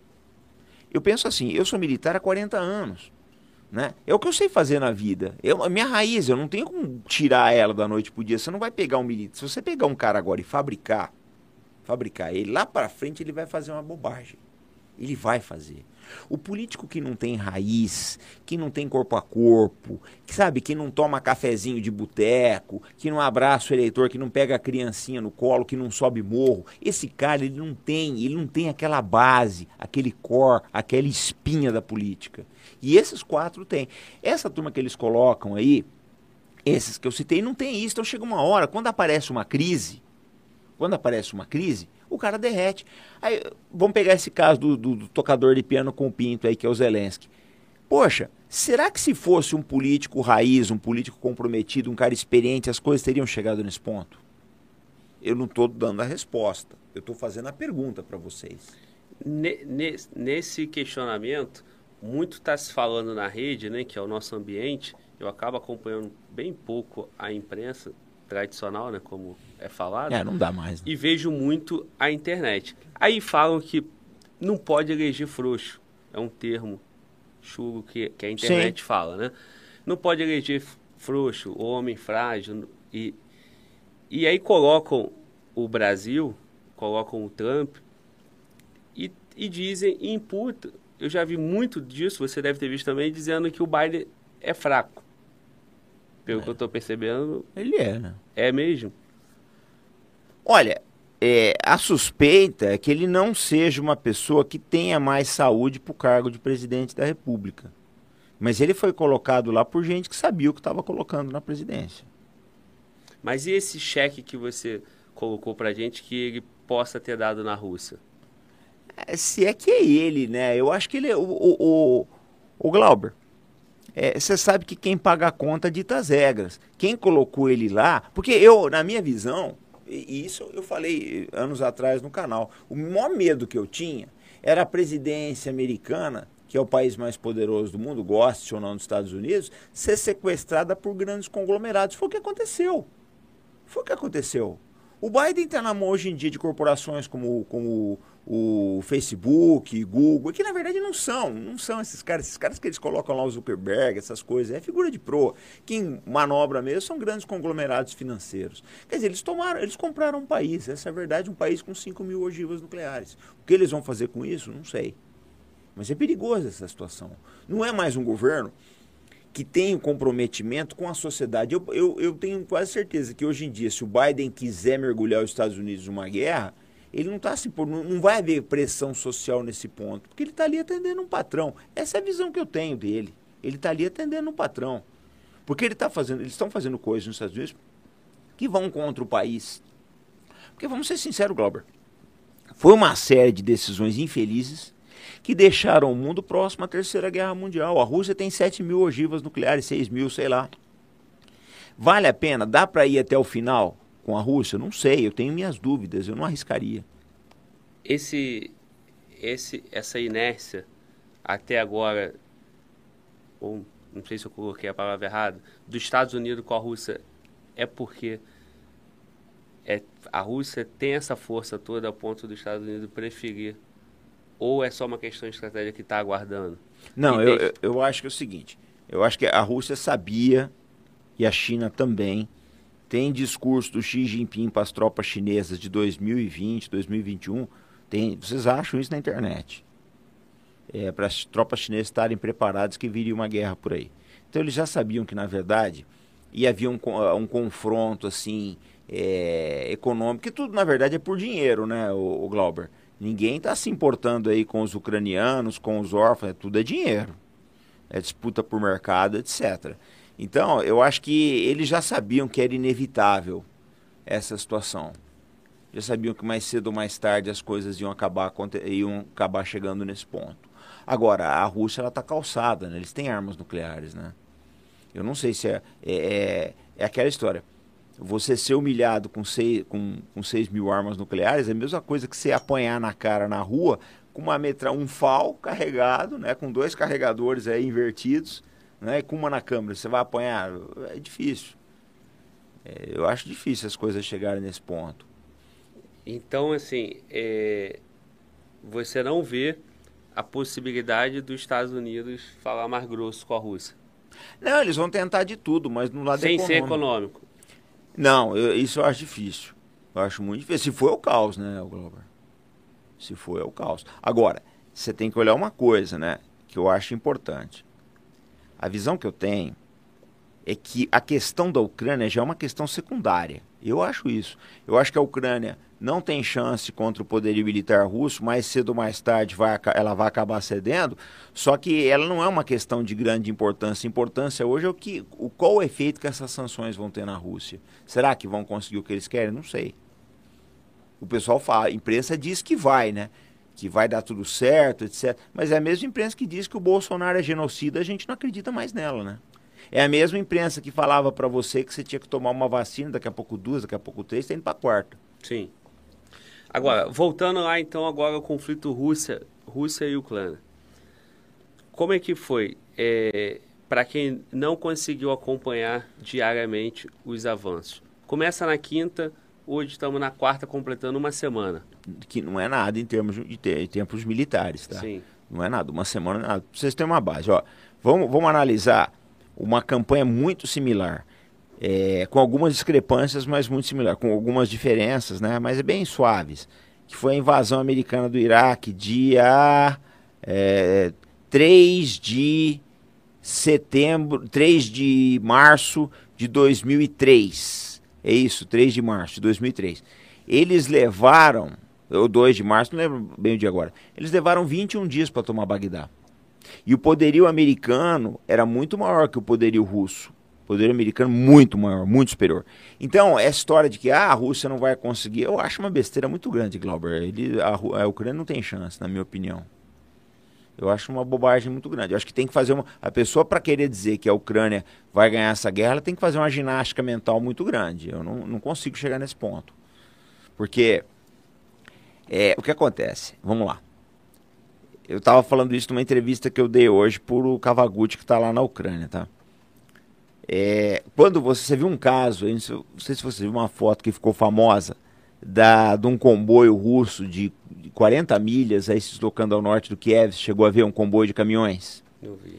Então, tem uma foto famosa na internet de um comboio russo de 40 quilômetros ou 40 milhas, que seriam 60 quilômetros, ao norte de Kiev, um comboio de, de suprimentos. Ô Glauber, da experiência militar que a gente tem, nós sabemos o seguinte: ninguém coloca um comboio desse tamanho no campo se não tiver superioridade aérea. Quando você bota, você já tem a tranquilidade de botar um comboio desse no, no, na estrada, é que você já sabe, não vai aparecer nada lá em cima. Você já Sim. sabe disso. Você sabe que a aviação inimiga foi moída. Então isso é um indicativo se a foto for verdadeira, e provavelmente é, porque foi feito pela Maxar, uma empresa de satélites, provavelmente é, e a gente tem que tomar muito cuidado com tudo que chega. Se essa foto for verdadeira, a Rússia já garantiu a superioridade aérea em coisa de uma semana, é um tempo bom. E, e ela indica também que a Ucrânia tem pouquíssimas chances de apresentar uma resistência efetiva. Pouquíssimas chances. E a Ucrânia sempre soube disso? Ah, eu acho que os militares, pelo menos, sabiam, né?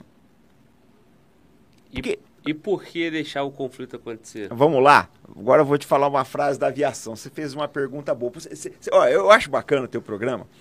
Que você conduz umas bolas legais pro pé da gente, pro convidado, para fazer gol. Então tu me, deu, tu me deu um passe de bola muito legal agora. Deixa eu te contar uma história. Tem uma frase na aviação muito legal que diz o seguinte: Bom piloto é aquele piloto que consegue sair de uma situação da qual um bom piloto jamais entraria. Vou repetir a frase. Bom piloto é aquele que ele consegue sair de uma manobra, uma manobra podre, que um bom piloto jamais ia entrar. Mas se entrar, ele sabe sair. O Zelensky, ele colocou a Rússia numa situação, a Ucrânia numa situação, que um bom político jamais colocaria, o Glauber. Jamais chegaria nesse ponto. Um bom político, um político que pensa no futuro. Ele ia chegar e falar, cara, não dá, eu vou sentar. O que, que vocês querem? Vocês querem um documento que a gente não vai entrar para a OTAN? É isso que vocês querem? É isso? É isso. Então tá. Ia no parlamento, fazia um discurso, ou abria para um, um, um plebiscito e conseguia esse documento. Tá aqui, eu não vou precisar ter guerra. Agora, deixar o país chegar numa guerra, entregar fuzis para gente de idade querer passar por herói. Olha, gente, uma coisa, duas coisas erradas não fazem uma certa. O que a Rússia fez com a Ucrânia é uma invasão, uma agressão. Disso eu não tenho a menor dúvida. Mas querer fazer o Volodymyr Zelensky, um humorista, passar de estadia, por estadista é a piada do século. Eu acho que quando a imprensa faz isso, ela está brincando com a nossa inteligência. Glauber, eu penso assim, e eu sei que você é assim também. Nós fazemos um programa, né? Que é informativo e ao mesmo tempo de entretenimento, e a gente tem muito apreço pelo público, mas a gente não brinca com a inteligência deles. A gente não brinca com a inteligência do nosso público. A gente preza a inteligência das pessoas. Né? A gente olha e não fala. Ali tem uma pessoa com uma inteligência igual ou maior que a minha. Eu não vou brincar com a inteligência dela. O que a imprensa faz no Ocidente é brincar com a inteligência do, do público. É o que eu falei, esse caso dos refugiados. Você pega aí, é, o, o, sírio não pode entrar aqui, o afegão não pode entrar aqui, né? O, o, o, o, curdo não pode entrar aqui. Ah, mas o ucraniano pode vão entrar 50 mil por dia, então tem algo errado, né? Agora, é, conhecedor que não tinha como combater contra o exército russo e ainda assim deixou chegar nessa situação. Você já, já, já despertou para a gente aqui diversas vezes a reflexão que existem coisas que vão conduzindo, né? Não é só simplesmente assim. Não, não. Existem forças que comandam Exatamente. as nações, os poderes, tudo isso. No, é possível alguém chegar à conclusão que a Ucrânia seria uma espécie de boi de piranha, como a gente fala, uma armadilha para uma ação futura contra a Rússia? É, se foi essa intenção, é, é calcular errado, né? Porque o que acontece é o seguinte, Glauber, vamos lá, né? O Putin fez uma invasão. Eu vou te confessar, eu não acreditava que ele ia invadir, nunca acreditei que ele ia invadir. Porque a partir do momento que ele invadiu, ele já não é uma ameaça mundial? É, eu não sei. Eu, eu só acho o seguinte, que se ele invadiu, já está invadido e pelo que a gente viu está consolidando. Se ele se mantiver, apesar das sanções, os Estados Unidos perdeu e acabou. A questão é que eu te falei, Glauber, eu volto. É bom audiência saber disso, gente. Eu não acho, sinceramente, a minha visão é que a Ucrânia já não tem mais importância nenhuma. Importante agora é o resultado econômico disso. A Ucrânia já acabou. O, o sonho do Putin, pelo que a gente observa, Glauber, é adotar uma solução nos padrões da. É, o russo chama de Chechnya, né? A gente chama de Chechênia aqui. Que o que, que ele fez? O, Putin vence a segunda. O Yeltsin perdeu a primeira guerra da Chechênia, o Putin ganhou a segunda. Na segunda guerra da Chechênia, ele conseguiu vencer a resistência, ele pôs um títere lá, que é o Hansa Kadyrov, que está lá até hoje. Eu acho que ele, o que ele quer fazer na Ucrânia é isso.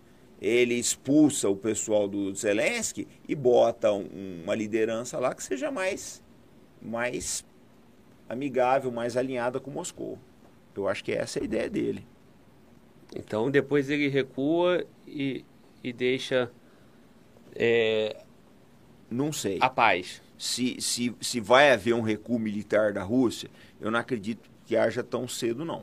Mas o que vai ser determinante são as sanções, porque se com toda. Olha, o Glauber, é, tem uma coisa que é uma realidade, né? As sanções, elas têm um limite. Vamos pegar aí um país que é altamente sancionado, todo mundo conhece do Brasil. Você vê a, a água pra gente aí? É, por favor. E deixa eu aproveitar aqui só, só um parênteses. Tiagão, tô achando estranho não ter movimento de superchat. Dá uma conferida na transmissão, porque até o momento é, eu não vi chegar nenhum superchat e eu passei o olho no chat alguém falando assim, Globo, libere o superchat. Amigão, pode vir, por favor. Obrigado.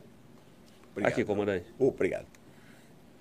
Só para conferir, vamos tocar. Pega o Red Bull, por favor, também, irmão. Ou pra mim também vai. Obrigado, hein?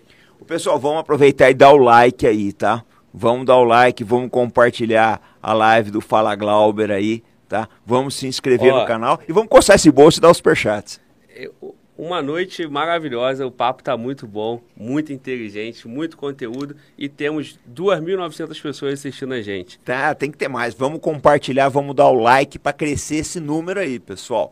Vamos, vamos, vamos mandar para todos, já coloca aí no grupo do, do, do condomínio, coloca aí no grupo da pescaria, dos caçadores, contadores de mentira, manda pra sogra, manda pra vizinha, manda pra namorada, manda pra todo mundo aí. Vamos ajudar o Glauber aí.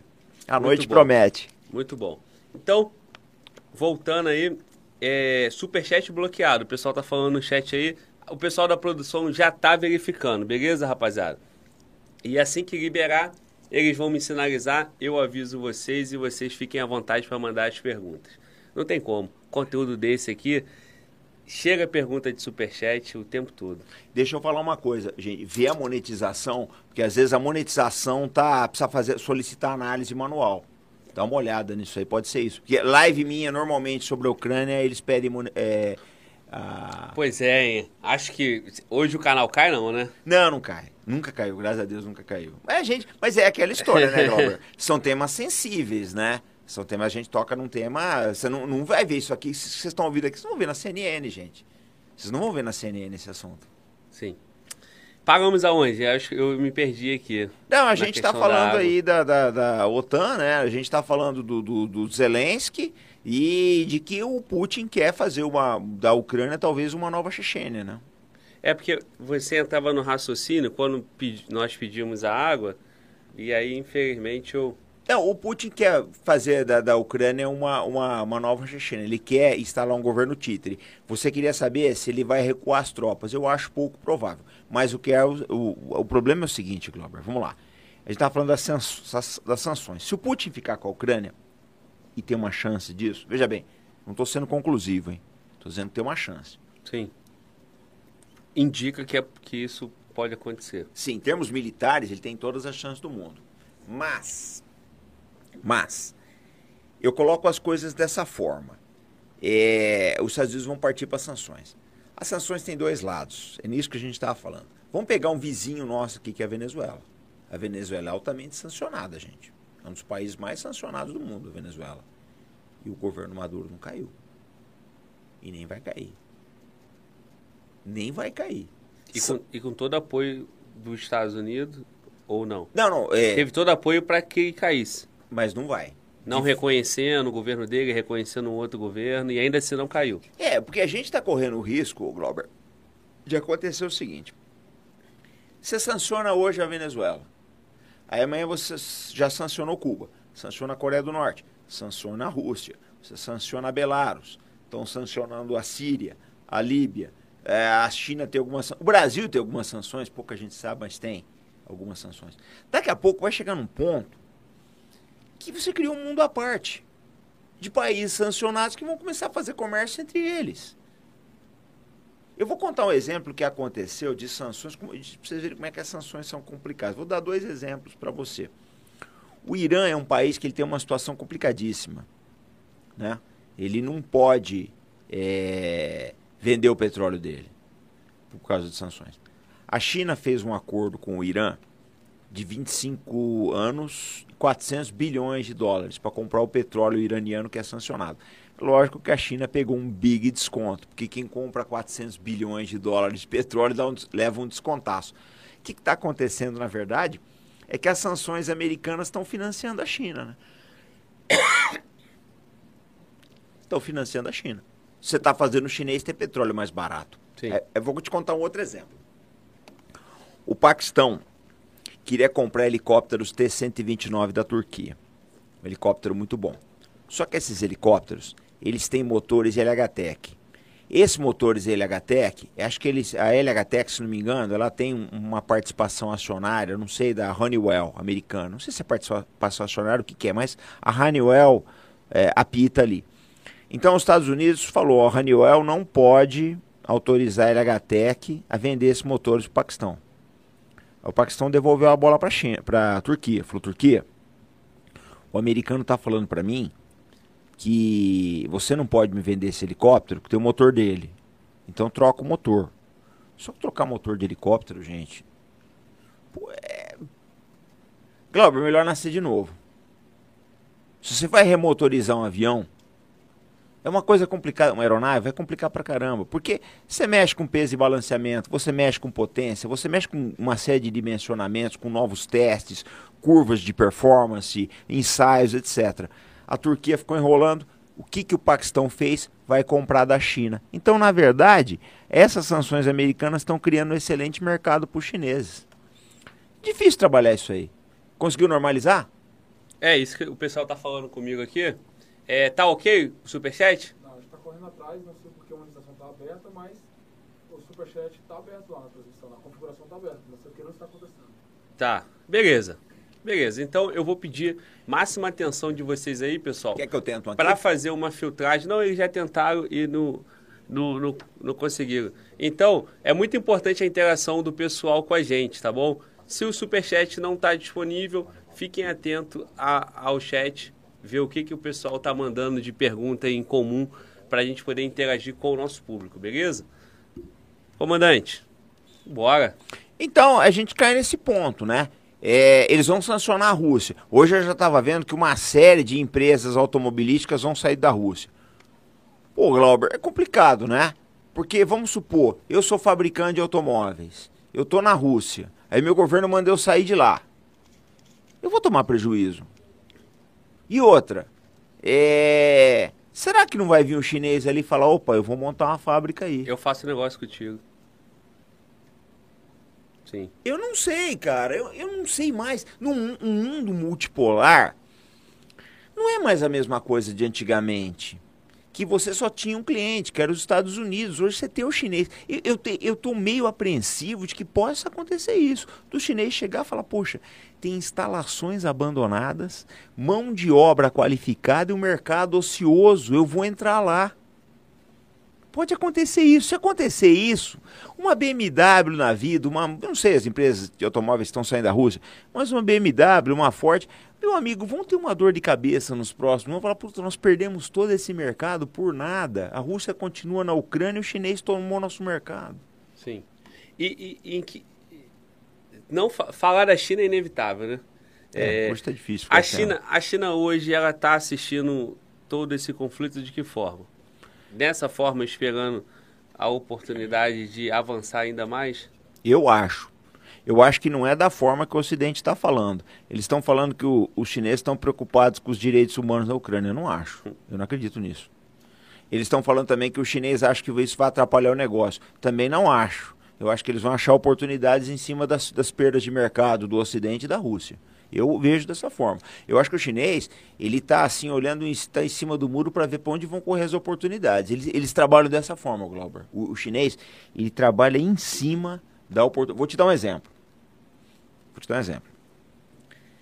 Tem um cara na, na Nicarágua chamado Daniel Ortega. Ele está com 70 e poucos anos agora. O Ortega é guerrilheiro, lutou contra o Somoza, etc. E acho que ele já está na quarta legislatura dele.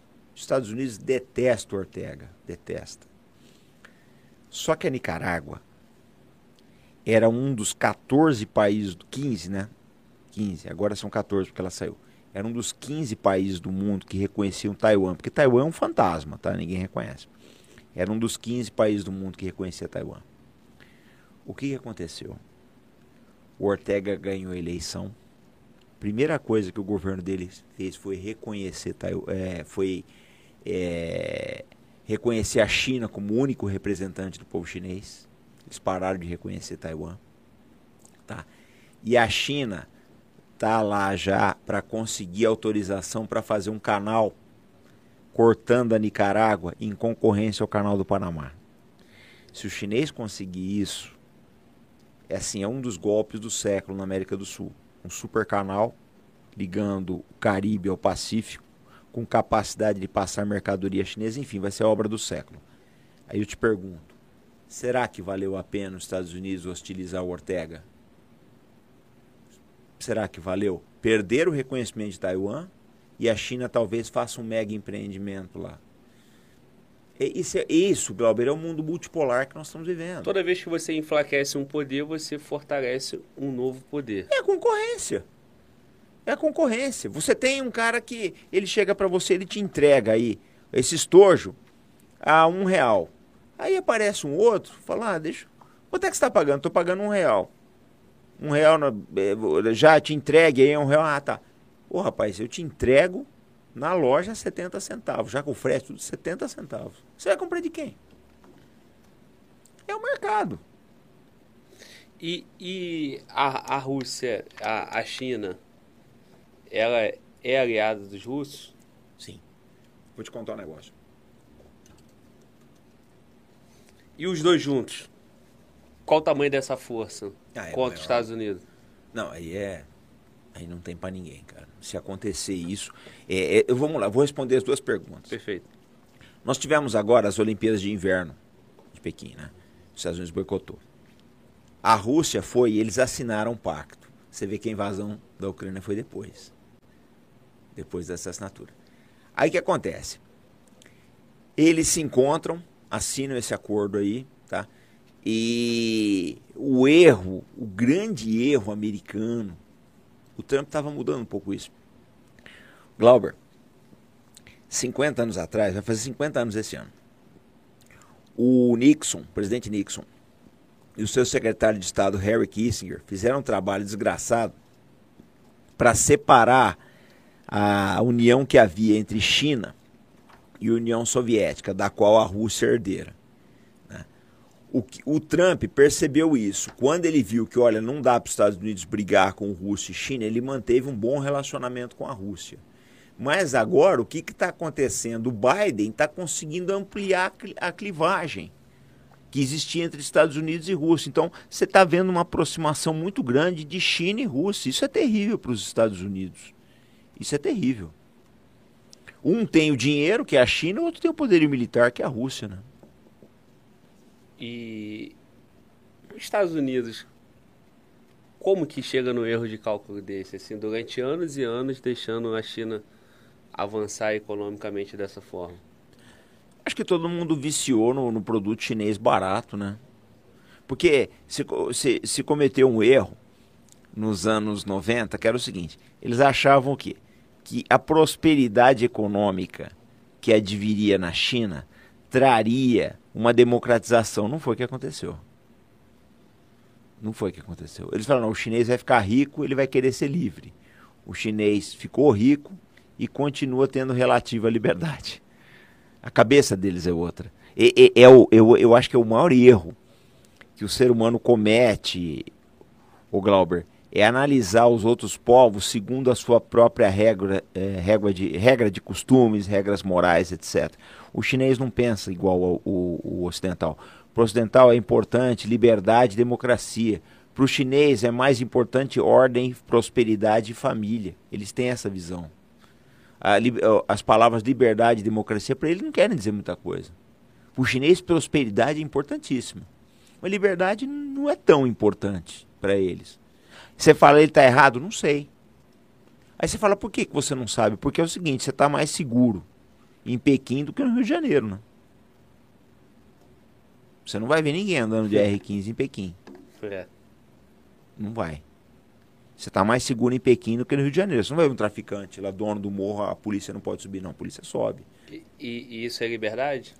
Então, mas é, é que tá, né? É, é, não, você diz o caso do Rio, é liberdade? É, eu digo assim, no questionamento dele, eu não tenho liberdade? É, é, é o que... E você isso, tem? E aí... você tem. Esse aqui é o negócio. Sim. É, é, porque aí que tá, né, Glauber? Você vai tomar muita pedrada por causa desse comentário aí, tá? Mas tudo bem. É, o pessoal não entende quando eu, quando eu falo isso. Fala, não, você está defendendo a China. Não, não estou defendendo a China. Eu estou defendendo ao nosso direito de questionar se nós estamos fazendo tudo da maneira certa. Porque se você acha, eu estava conversando com, com um pessoal de, de, que é de São Gonçalo hoje. E o pessoal reclamando das coisas. Eu morei em São Gonçalo, eu conheço, eu servi Pô. lá. Tá, sabia que tinha alguma coisa explicada. Assim. É. Meu conterrâneo, pô, eu também sou de lá. É, eu, eu, eu fui fuzileiro naval em São Gonçalo, pô. Muito eu conheço bom. tudo aquilo ali. Uma pizza maravilhosa. Laura, passei bons anos ali, muito bom. Legal, gosta, gostar daquela região. Eu ia correndo, rapaz.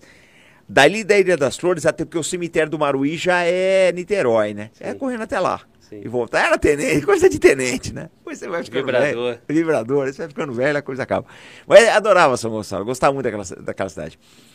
E você vê, né, o Glauber? Você sabe como é que tá a situação lá. É, onde é que foi que a gente errou? Essa pergunta que eu faço. Vai daí para pior? Porque não vai melhorar. Não vai melhorar. Avança de uma forma que você não consegue ver. Sim, você tem um STF que proíbe a, a polícia de subir morros.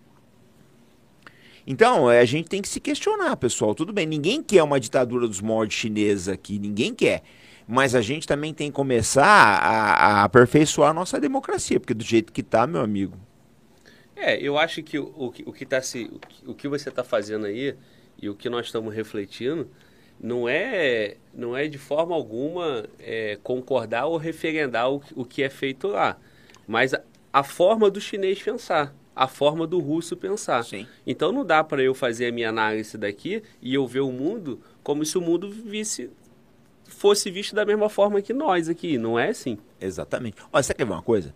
Você ouviu falar daquele caso na Califórnia que os caras estavam deixando os carros abertos nos estacionamentos para pelo menos roubar, mas não quebrar os vidros? Você ouviu falar isso aí? Saiu no UOL. É um absurdo isso. É, o cara deixava o carro estacionando na Califórnia, isso, nos estacionamentos com as portas abertas para quem quiser roubar não precisa quebrar o vidro. Ô, cara, isso numa cidade saudita é impensável. Impensável isso. Impensável. Ou seja, na verdade, o Ocidente ele já está relativizando a propriedade. A propriedade hoje é relativa. Você pode roubar. A propriedade hoje no Ocidente ela, ela é relativizada. Né? Aí você fala, a gente tem liberdade, mais ou menos, Glauber. Mais ou menos. Quer ver como a gente não tem toda a liberdade do mundo? Eu sou produtor de conteúdo, como você. Então eu sei como é que são as regras, eu respeito, eu nunca vou falar uma coisa aqui pro teu canal cair. Sim. Mas você sabe que dependendo de quem você trouxer aqui, você tem que tomar cuidado, porque o cara pode derrubar teu canal e te pôr na cadeia. Olha o que aconteceu no caso do Monark recentemente. Nós temos liberdade? Não sei, gente. Ah, você fala tem limite. Qual é o limite? Esse caso do Monark é emblemático. Emblemático. Mostrou que ali, peraí, cara, a gente não está tendo tanta liberdade assim, não. Você não pode falar o que você quer. A gente está chegando no ponto, tudo bem, ah, o chinês ele não tem liberdade, mas tem segurança. Você está perdendo tua liberdade e a segurança você já perdeu faz muito tempo, tá? Pois é. E, e eu quero falar sobre isso aí que você acabou de colocar. Pessoal, equipe, por favor, olhem para mim aqui. E quem está em casa também. Fala Globo acabou de ter um insight, comandante, acabei de ter um insight. O, por, o que está acontecendo com a questão da monetização? O menino Fala Globo aqui, dessa barba grisalha já, cometeu um pequeno erro hoje. Eu fiz a transferência do canal para o CNPJ e provavelmente está sem monetização. Logo hoje, numa transmissão maravilhosa dessa, com 3.100 pessoas assistindo a gente, querendo interagir, quando você muda, você já deve ter passado por esse, essa etapa em algum Sim. momento, você fica o período sem monetizar. Ué, mas eu volto, é só me então, de novo que eu venho. Provavelmente vocês não estão conseguindo ativar a monetização porque o YouTube não permite ativar a monetização e eu só lembrei disso agora. Paciência, pouco importa se tem monetização ou não tem. Vamos gerar o conteúdo, vamos para dentro feliz, mas Peço só desculpa para quem está em casa que não está conseguindo interagir com o canal através do Superchat. Tem várias outras formas de ajudar Tem o canal. Pix o canal? Não tem. Pô, arrego, hein, Glauber? Tô dando mole, mas você pode ser nosso membro se você quiser estar com a gente, contribuindo com a gente.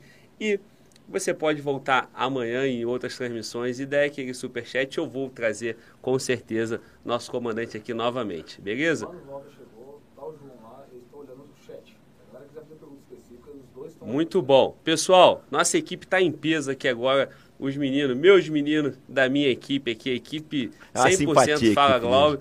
Tá todo mundo lá no computador e eu pedi para monitorar o chat. Tá bem rápido, mas por favor, mandem mensagem sem, sem flodar o chat lá. É membro, né? É membro, isso é membro. Isso é, é mensagem de membro, porque o cara é membro sete meses já. Então, quem é membro, mande a sua pergunta que vai estar em destaque aqui, nós vamos conseguir ler.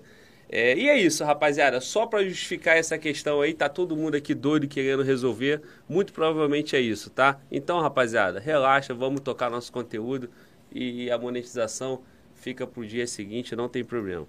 Comandante, que dia para fazer essa mudança aí? É, mas eu volto. Me chamar de novo, eu volto, Glauber. Todo Eu- dia é dia. Nós- foi muito bem recebido. Tua equipe é um bom primor, pessoal muito bacana. Fui muito bem recebido, muito bem tratado. Eu volto quando vocês quiserem aí, cara. Eu tô. Não esquenta a cabeça, não. Não, eu sou da casa. E foi muito bom, né, cara? Que eu te liguei.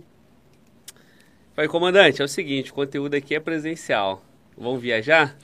E você muito generosamente separou a agenda pra gente. Eu, eu sei como tá seu tempo, Putz! conturbado. Então, assim, é isso. Vamos continuar dia de glória aqui no Fala Glória Podcast. Podcast número 90, né, cara? Esse número 90 é número forte, né? Pedra 90. 90 aconteceu muita coisa, né? Sim. E é histórico, né? É, a, a- a- União Soviética começa a caminhar para o fim para isso. E também foi. É uma, você tocou num ponto interessante agora, né, o Glauber? Porque o líder da Rússia na época, que era o Gorbachev, ele não era um cara preparado. Nem ele, quem, nem quem sucedeu ele, que foi o Boris Yeltsin. Né? A Rússia só se acertou com um líder forte mesmo, que foi o Vladimir Putin. Ele, ele, ela só se acertou com isso. É complicado. Você, olha, cara, você pega um país, vou pegar o caso do Brasil. 220 milhões de habitantes, um país complexo pra caramba, né? É, quando você bota um cara lá e eu vejo, vamos pegar o caso do Bolsonaro. Ele tem os defeitos dele, como todo presidente tem, mas teve 28 anos de Congresso, ele conhece a máquina, né? Então, eu acho que é diferente do caso da Ucrânia, que ele colocou um, um humorista lá. E a minha pergunta pra você, então, o Bolsonaro é um líder forte? Ele tenta ser, mas o desenho aqui é muito ruim, né? O desenho político do Brasil é muito ruim. Você tem hoje aí uma presidência alijada do poder, né? Você tem o, STF que ele, ele, ele, ele se agigantou. O STF hoje é uma excrescência, né? Ele assume, ele assume poderes que são do executivo e do legislativo. Não, não pode ser assim. Então, a, a nossa democracia, ela, ela tá funcionando de uma forma assim completa. Se é que dá para chamar isso aqui de democracia, ela está formando de uma forma, eh, funcionando de uma forma completamente anormal. Muito difícil. No desenho que a gente tem hoje, Glauber, no desenho atual, qualquer um que você colocar naquela presidência vai ter problemas. Sim. Qualquer um. Mas o desenho que você fala é o desenho da nossa Constituição de 88. Ah, péssimo. a forma horrível. de poderes. Horrível, horrível, horrível. Aquela Constituição E como resolve isso, comandante? É, vai precisar de uma nova Assembleia Constituinte, mas toda vez que eu falo isso no canal, eu apanho muito, você vai apanhar, agora você vai começar a apanhar também Fala, aí. fala em código, então, senão daqui a pouco cai, porque vão, vão carimbar como antidemocrático. né? Não, mas eu, eu falo, o que eu falo é dentro do rito democrático, tem que convocar uma Assembleia, é, uma Assembleia Nacional Constituinte. Agora, você quer ver uma coisa? Eu sou de um, de um negócio, Glauber, acho que você já notou isso aí. Eu sou uma pessoa de diálogo, eu gosto de conversar. Gosto mesmo. Você vê que no o nosso programa, olha, eu vou no Paulo Figueiredo e vou no 247. É raro você ver isso aí, alguém que vai nos, na direita e na esquerda e conversa com todo mundo uma boa e trato todo mundo bem, todo mundo. Você, do jeito que você está vendo aqui. Eu sou a mesma pessoa o tempo todo. Pô, pensei que fosse privilégio meu. Não, mas vocês são um campeão de simpatia, né? É Não, vocês vão conhecer. Ó, você tem que uma hora fazer um, um- um- um podcast só com a tua equipe, cara. Porque o pessoal é muito bacana mesmo. Obrigado. A gente vê que tem um espírito aqui de, de, de, de equipe. Mas eu penso assim, Glauber. A gente tem que ter diálogo. Né? Mesmo com o STF, se você for fazer uma, uma, uma nova constituinte, tem que chamar os caras, os ministros do STF e falar, olha, vem cá. A nova constituinte vai ter esse desenho para eles opinarem, porque vai chegar num ponto que até o STF vai estar tá cansado do papel deles mesmo. Porque o Glauber tem um, um, uma coisa aqui, isso eu fiz no Arte da Guerra. Eu mudei isso aí lá. Eu falo sempre isso pro pessoal. Tudo na vida que se politiza paga um preço político. Tudo que se politiza. Você vê, você pega o caso aí é, de empresas que às vezes começam a, a, a, adotar certos vieses políticos. O cara é penalizado, porque o consumidor para de, de comprar nela. Então você tem que tomar muito cuidado com isso. Eu falo sempre no Arte da Guerra, eu não quero palanquizar o canal. Eu trago gente da direita, trago gente da esquerda, trago, eu convido todo mundo, vai quem quer. Mas eu não quero palanquizar o canal, eu não quero pagar amanhã o preço político de ficar taxado, de ficar com um rótulo. Isso eu não quero. E isso vai acontecer, vocês podem ter certeza, eu estou falando uma coisa que é profético, vai acontecer com o Supremo Tribunal Federal. O Supremo Tribunal Federal ele está se politizando, acho que menos agora, tá? Eles já deram uma afastada. Mas no futuro, existe a tendência do Supremo Tribunal Federal pagar um preço político. Eu te falo porque isso aconteceu com as Forças Armadas Brasileiras. A gente acabou pagando um preço político em virtude do regime militar. Hoje já está bastante distante disso, mas você quer ver um, um, uma outra instituição que vai pagar um preço político? É a imprensa. Porque, o Glauber, eu vou te dizer uma coisa. Nós estamos com 3 mil pessoas aí. Por uma Folha de São Paulo, uma Veja, botar 3 mil pessoas, só se trouxer o Papa. Sabe, eles não têm público orgânico mais para isso. Ou botar robô. Sim. Ou, ou, ou fazer dinheiro, né? impulsionamento né? no dinheiro. Mas no, na credibilidade, que é o que a gente tem. Não põe. E aí também tá o outro problema, né? E aí vira ameaça, né? Vira, vira de ser uma certa forma esse movimento nosso, essa forma de comunicação, comunicadores como eu, eu e você, nós não temos. É, é uma ameaça para eles na comunicação. É, mas sabe o que acontece? Fica difícil agora você fazer, porque é pulverizado. Porque para para pensar. Você tem uma audiência, eu tenho uma, e agora, com essa live aqui, que eu acho uma live histórica, vai mesclar muito. Muita gente do Arte da Guerra que não conhecia vai conhecer, muita gente do podcast que não conhecia. Vai conhecer o Arte da Guerra. Vai conhecer o Arte da Guerra. Né? Então o que acontece? É pulverizado, você vai fechar todos os canais. E outra, o Glauber, na boa, eu te conheço aqui, a gente tá, bate, um papo. Não são dois porra louca falando, é dois caras centrados que buscam mostrar, esclarecer o público sobre determinados assuntos. Não é uma porra louquice, ninguém aqui está ameaçando é, é, quem quer que seja, fazendo um discurso que pode ser classificado de ódio, que hoje tudo é discurso de ódio. Mas é, a gente está batendo um papo esclarecedor, civilizado sobre os rumos do Brasil e do mundo. Isso é, e eu acho que tem muitos programas bons assim. A imprensa ela não consegue mais. Mas quer ver uma coisa? Vou te contar um negócio. Tinha um programa que eu adorava. Eu adorava, há uns 10 anos atrás, chamado Manhattan Connection. Eu também. Pô, gostava pra caramba. Ah, acho é. que não tem quem não. Era referência. É. Aí outro dia eu fui assistir o Manhattan, acho que tá no YouTube aí. Pô, Glauber, a audiência nossa. O, o, o, Manhattan, acho que nem no melhor dia da história ele consegue a tua audiência. Eles não botam 3 mil pessoas numa live. É. E é um programa que foi inspiração para muita gente. Foi inspiração. Eu fiz, nós temos um programa aos sábados chamado Café com Defesa. Eu queria te levar lá. E o Café com Defesa, ele foi inspirado no Manhattan Connection. Tem um âncora, né? No caso é dois, o Cabaí é eu. E a gente discorre sobre os temas. E até por aparência, então tá bem inspirado, porque tu tá muito próximo do Luca lá. Pô, quem dera, é. quem dera. Precisa do salário dele. Precisa do salário dele. Não, mas sabe o que acontece? Eu sempre envelheci muito cedo, sempre tive cabelo branco. E é de família isso, sempre tive. Então, às vezes, o pessoal. Ah, eu tinha um chefe, é engraçado, ele era mais velho que eu, mais antigo, né? Eu era fragata, ele era Marighella. A gente saia na rua, parecia o pai dele. Tem muito cabelo branco, então o pessoal confunde. E a inteligência também, porque Ambos são muito inteligentes. É, é eu, eu, eu, eu penso assim, eu, eu só dou as cacetadas, eu, eu não acho. Eu tô, eu tô aqui para servir, eu nunca coloco essa coisa assim de. O, o, o Glauber, eu vou dizer, olha, é, eu nunca tento me ver como melhor que ninguém. Eu gosto das pessoas, eu gosto de ajudar. Outro dia a gente estava num restaurante, estava eu e o Cabaé. Aí eu fui, fui pegar uma água, não sei o que eu fui fazer. O, rapaz do caixa falou: Olha, teu programa mudou minha visão de mundo. Pô, fiquei feliz pra caramba. E, e isso, eu tava falando pra minha esposa, eu falei: Olha, é, o bacana da gente fazer essa comunicação, essas coisas todas, é poder ajudar as pessoas. Ver que as pessoas estão tendo uma vida melhor, sabe? Você vê que as coisas estão mudando. Eu acho que é a coisa mais legal do mundo. Eu, eu não, não, não, me sinto melhor ninguém, que ninguém, não sou melhor que ninguém. Não... E isso, isso aí ratifica a sua inteligência, irmão. Ah, Muito bom. Bondade sua, feito, você vai me deixar vermelho. Feito, feito os elogios aqui, a gente falava sobre o uso político, né? As instituições Sim. pagam um preço lá na frente. E aí, é, você citou as Forças Armadas, que, que é o período de 64 85. até 85.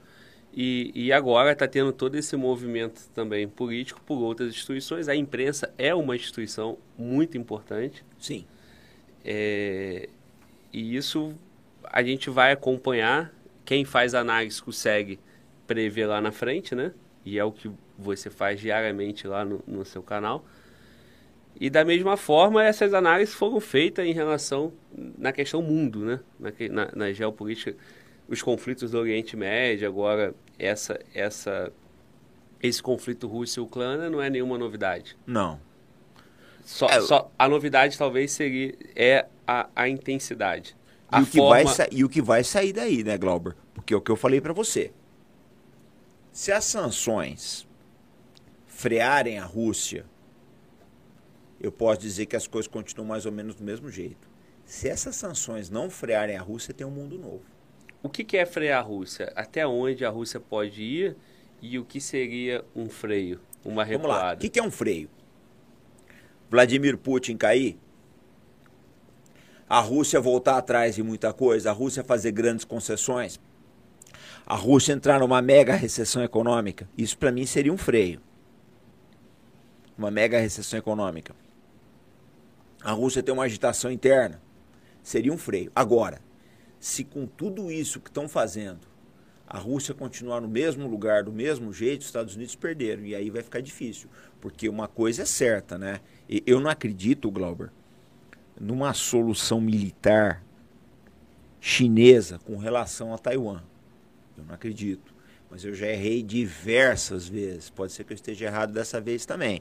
Se a Rússia sair inteira dessa, o que, que o chinês vai falar? Pô, o russo fez e deu certo, eu posso fazer também. E essa é uma pedra cantada também, né? China e Taiwan. É, não tem como evitar, né? Na cabeça deles não tem como evitar. Na cabeça do chinês não adianta você chegar e falar, que nem eu vejo aí. O pessoal fala, ah, não, uh, Taiwan é uma democracia. Blá, blá. Eu sei, cara, mas na cabeça do chinês, dos, dos outros 1,3 bilhão de pessoas? Você tem que olhar isso. Eu, o Glauber, conto sempre a história. Olha só. Eu tenho 55. Eu entrei para as Forças Armadas em 1983. Então eu imagino, lá numa cidade do interior da China, o cara da minha idade em 83 ele entra para o exército dele, hoje ele é general de brigada ou general de divisão. Né? Esse cara, ele cresceu a vida inteira. O pessoal fala nos cursos que ele fez, na formação militar dele, nas apostilas que ele leu, ele cresceu aprendendo que Taiwan é o destino da China. Hoje esse cara, ele tem três estrelas aqui no ombro. Você acha que esse cara vai mudar? Não. A liderança militar chinesa já está formada nessa, nesse direcionamento. Ela já tem essa formatação. Se, o, o, se eles estão certos ou estão errados, eu não estou aqui, o, o Glauber, eu não sou juiz do mundo, eu sou analista. Eu não vou dizer se ele está certo ou está errado, até porque eu não vou ter como demover ele. Eu tenho que mostrar a cabeça do cara é essa daqui. Se você acha que ele vai que ele vai fazer isso, boa sorte para você. Né? Por exemplo, é o erro de cálculo ocidental. O pessoal achava que o Putin não ia entrar nessa. Ele entrou, não, ele acabou com a Ucrânia. E aí? A, é a visão russa de mundo. Mas a, todas as pedras foram cantadas, porque, vamos lá, o Putin já tinha invadido a Geórgia, já tinha tomado a Chechênia, já tinha enviado forças militares para o Cazaquistão, já tinha enviado forças militares para a Síria, já tinha é, usa, enviado aí observadores militares para a África. Ô meu amigo, o cara fez cinco vezes. Quem já tinha ajudado Lukashenko na Belarus? Fez seis vezes. Por que, que ele não faria uma sétima? E, e aquela situação lá de 2014 da Crimeia? Ali, ele também, ele também agiu ali e o mundo olhou e foi um combinado, não, essa parte aí tu pode pegar. Era outro mundo, outra circunstância. Era, era um acordo para que ele não avançasse mais. É, eu acho que o que melou tudo é, foi a pandemia e o Joe Biden. A pandemia ela criou uma situação, acho que o russo tem uma outra visão da pandemia, na minha opinião. O russo chinês tem outra visão, eles não veem como o ocidente vê isso aí. Eles não veem isso. Eu acho que eles veem de outra forma. Qual seria? Eu acho que eles, eles, eles acreditam que isso começou nos Estados Unidos. Eu não tenho prova disso, mas eu acho que é isso que eles pensam, porque a desconfiança aumentou muito. Quando começa a crise da pandemia, a China começa a intensificar as operações, as, as demonstrações militares contra Taiwan e a Rússia começa a falar grosso. Ah, ah, o, o Glauber, Aí você bugou, você buga o ocidente todo agora falando isso. Quem tá aqui no Brasil bota a culpa no chinês. É o que foi vendido na imprensa, né? A, imprensa, a mesma imprensa que diz que o Bolsonaro é genocida, né?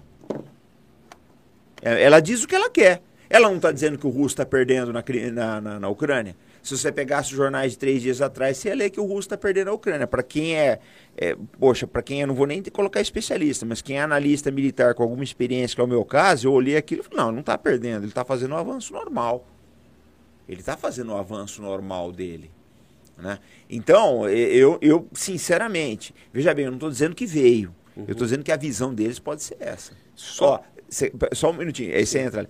Só preciso falar uma coisa. Na versão da imprensa russa, que eu não acredito, mas na versão da imprensa russa, veja bem, na versão da imprensa russa, existem relatos de diversos laboratórios de experiências biológicas americanos destruídos na Ucrânia. Eu não acredito nisso, mas existe esse relato. Então a visão que o russo e o chinês têm da pandemia é diferente da nossa, tá? Agora, é, só, só continuando em cima disso, e aí, talvez porque isso que é passado, isso que é vendido, logo isso que é concluído. O chinês não é o que mais ganhou com essa pandemia? Em questões econômicas? Eu acho que ele ganharia de qualquer forma, né? Ou será que o pessoal estava esperando que o chinês ia reagir dessa forma? É a mesma coisa que eu te falei dos carros. Pode acontecer isso, Glauber. Ou não. Mas se acontecer isso, foi um tiro no pé. Você já imaginou? Vamos pegar o caso da. Eu não sei se a Ford tinha a fábrica na, na Rússia. Vamos supor que tivesse. Sei que saíram várias firmas. Tem, tem na, na internet, o que vocês acham? Vamos supor que aconteça isso. Vamos supor que eu tenho uma, uma, uma planta da Ford em São Petersburgo. Vamos pensar isso aí. Não tem, mas vamos pensar que eu tivesse. Eu tenho uma planta da Ford em São Petersburgo. Eu contrato 1.500 funcionários.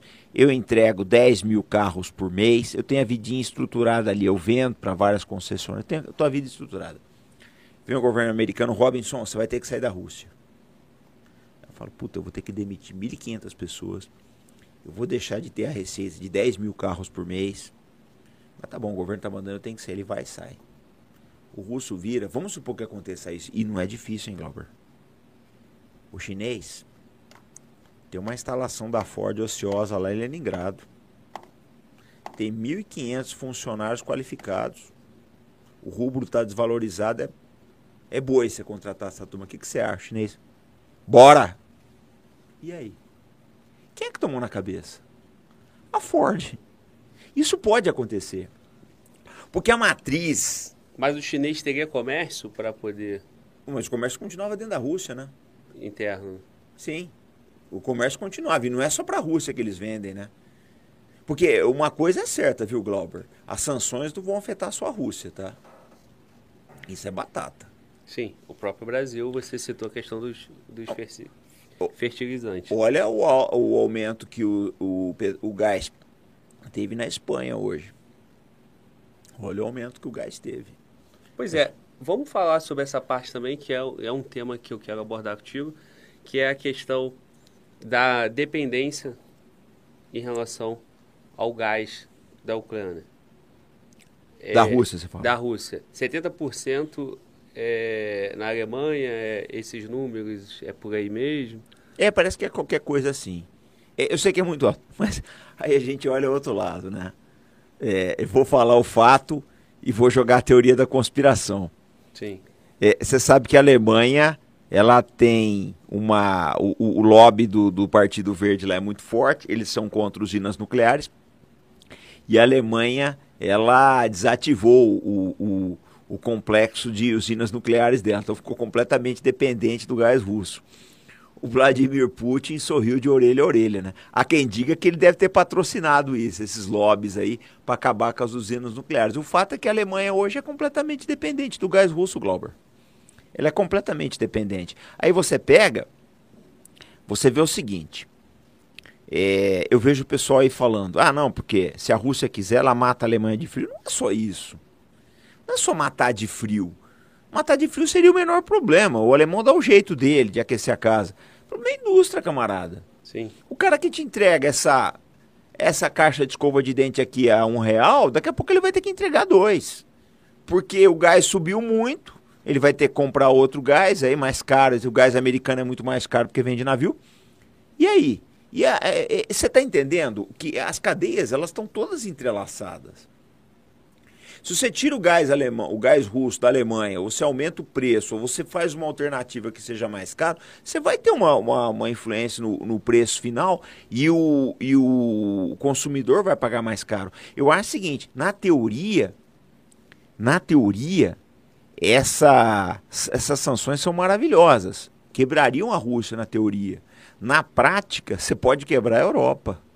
E, e, e, outra coisa, né? É um remédio muito antigo já, né? Ou, ou um veneno muito antigo, né? E não, tá func... não funcionou em diversos lugares do mundo, né? Não funcionou. Então, assim, se eu, eu tomo a decisão de atacar um outro país, eu já sei qual é o primeiro contra-ataque?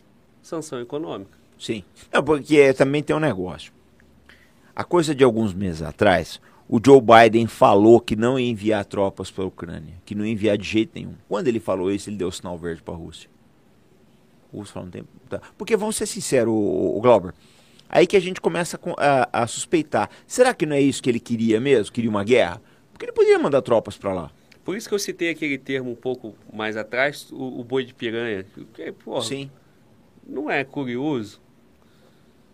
Como é que eu permito que isso aconteça? Como é que eu dou esse sinal? Porque é. eu, não, eu, eu, eu posso falar nem que sim, nem que não, mas se eu falo que não, eu, eu assumi um compromisso de que não vou enviar tropa. Não vou enviar tropa, não vou entrar nessa confusão aí, nessa guerra, nesse conflito. Sim, mas já que não vai enviar tropa, então assina um documento dizendo que a Ucrânia também não pode entrar para a OTAN, matava a confusão do mesmo jeito. Eles não queriam matar a confusão, né? Eis a questão, é, é, é essa... Provavelmente não queriam matar Agora, cara, deixa eu fazer às vezes aqui de quem está em casa e minha também, porque na minha cabeça tá assim... Quem está em casa pode estar tá se bugando, né? Porque, cara, como que a Alemanha permite essa dependência do gás russo? Como a Europa se permite isso? Como, como os Estados Unidos dá espaço para esse crescimento econômico, essa dependência econômica de matéria-prima, não matéria-prima, né, de, de, de, coisas da China, né? Não é nem, é nem matéria-prima, né? É, a maior parte das peças de tudo, manufaturados, manufaturados vem da China. Perfeito, obrigado. Que, que cálculo estratégico é esse de, de mundo? Parece hoje, não sei, não, tem... As coisas não encaixam na minha cabeça, me ajuda. Não, tem duas explicações. No caso da dependência do gás alemão, eu acho que podem ter forçado através do Partido Verde. Você vê um caso aqui no Brasil, a gente poderia explorar é, a produção de fertilizantes, né? mas alguns dos locais que têm os maiores, é, as maiores reservas de, de desse, dos minérios necessários aos fertilizantes estão em área indígena, as ONGs não deixam explorar. Isso aí é os Estados Unidos operando aqui dentro. A mesma coisa o Putin deve ter feito com o Partido Verde. Falou, ó, vocês vão lá, pressiona para não ter... Dá dinheiro, eu sempre dá dinheiro. O partido, a pauta do partido, nós vamos extinguir as usinas nucleares. Chegar nesse ponto, beleza. Opa, agora eu só vendo o gás tá safo, não tem mais usina nuclear, vocês vão ter que comprar meu gás. Não tem opção. Essa é uma coisa. No caso do chinês, o Ocidente viciou na mercadoria barata, o, o Glauber. Porque você quer ver uma coisa? Quem tem 30 anos não sabe disso. Mas para quem tem 55, que é o meu caso, você, é, é, eu lembro com 20 anos de idade, as coisas eram muito mais escassas. Você comprava uma, uma caixa dessa, ela tinha que durar anos, porque custava caro e não tinha em todo lugar.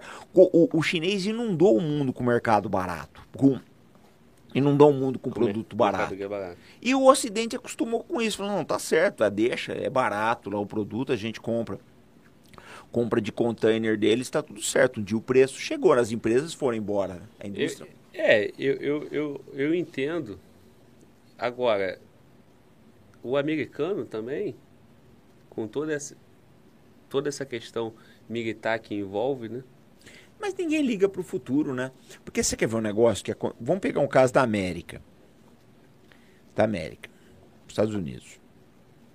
O que aconteceu com a economia americana? O cara fabricava essa garrafinha. Volta aquele exemplo. Essa garrafinha custava um real nos Estados Unidos. Aí feito na China e entregue nos Estados Unidos, sai a 70 centavos. O que, que esse cara faz? Ele fecha a empresa dele e monta uma distribuidora. Sim.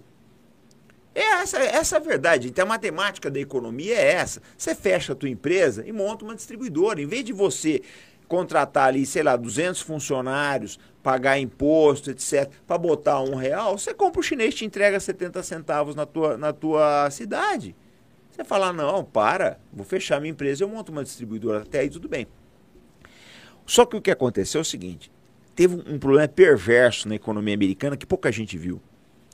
Embora uma boa parte da classe média americana, que era mão de obra industrial, tenha perdido o seu emprego, os salários dos CEOs das empresas, que elas mudaram, né? O cara agora, a empresa, sua matriz está nos Estados Unidos, mas a produção é toda na China. Mas o salário do CEO não diminuiu. O salário do CEO, dos, dos, dos, dos presidentes, ele não diminuiu. Então você teve, na verdade, um achatamento da classe média. A classe média ela fez o quê? Ela não tem mais aquele, mega, aquele salário bom, ela se endividou no cartão de crédito. Esses dias eu vi uma moça falando uma coisa que é uma grande verdade, né? É, nós deixamos de ser, sobre a, a economia americana, nós deixamos de ser uma, economia, uma economia de produção para se tornar uma sociedade de consumo. E é uma grande verdade. Você pega, Glauber, eu, eu te falo, essas coisas aí, eu fiz esses estudos. Eu não estou inventando, não e tem documentários maravilhosos na, na internet, aí eu recomendo aquele Salvando o Capitalismo, Negócios Internos, etc. A diferença entre o chão de fábrica e o CEO, a diferença média do chão de fábrica e do CEO das grandes empresas americanas, se você pegar de 1970 até hoje, ela aumentou pra caramba.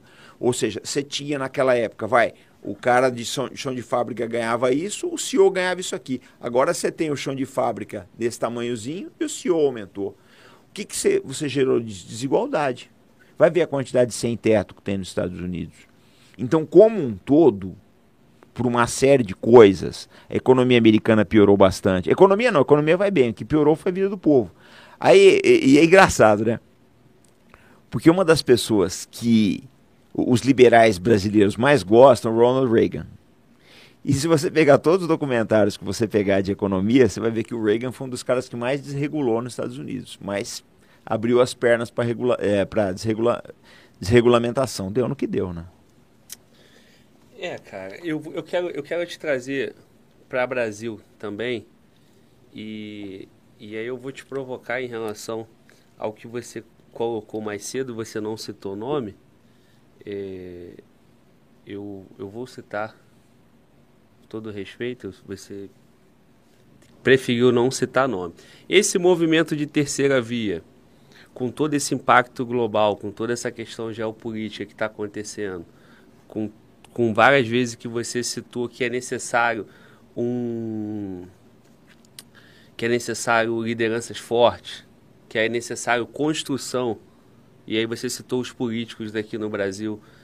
E aí a gente vê uma liderança, uma terceira via, um novo movimento.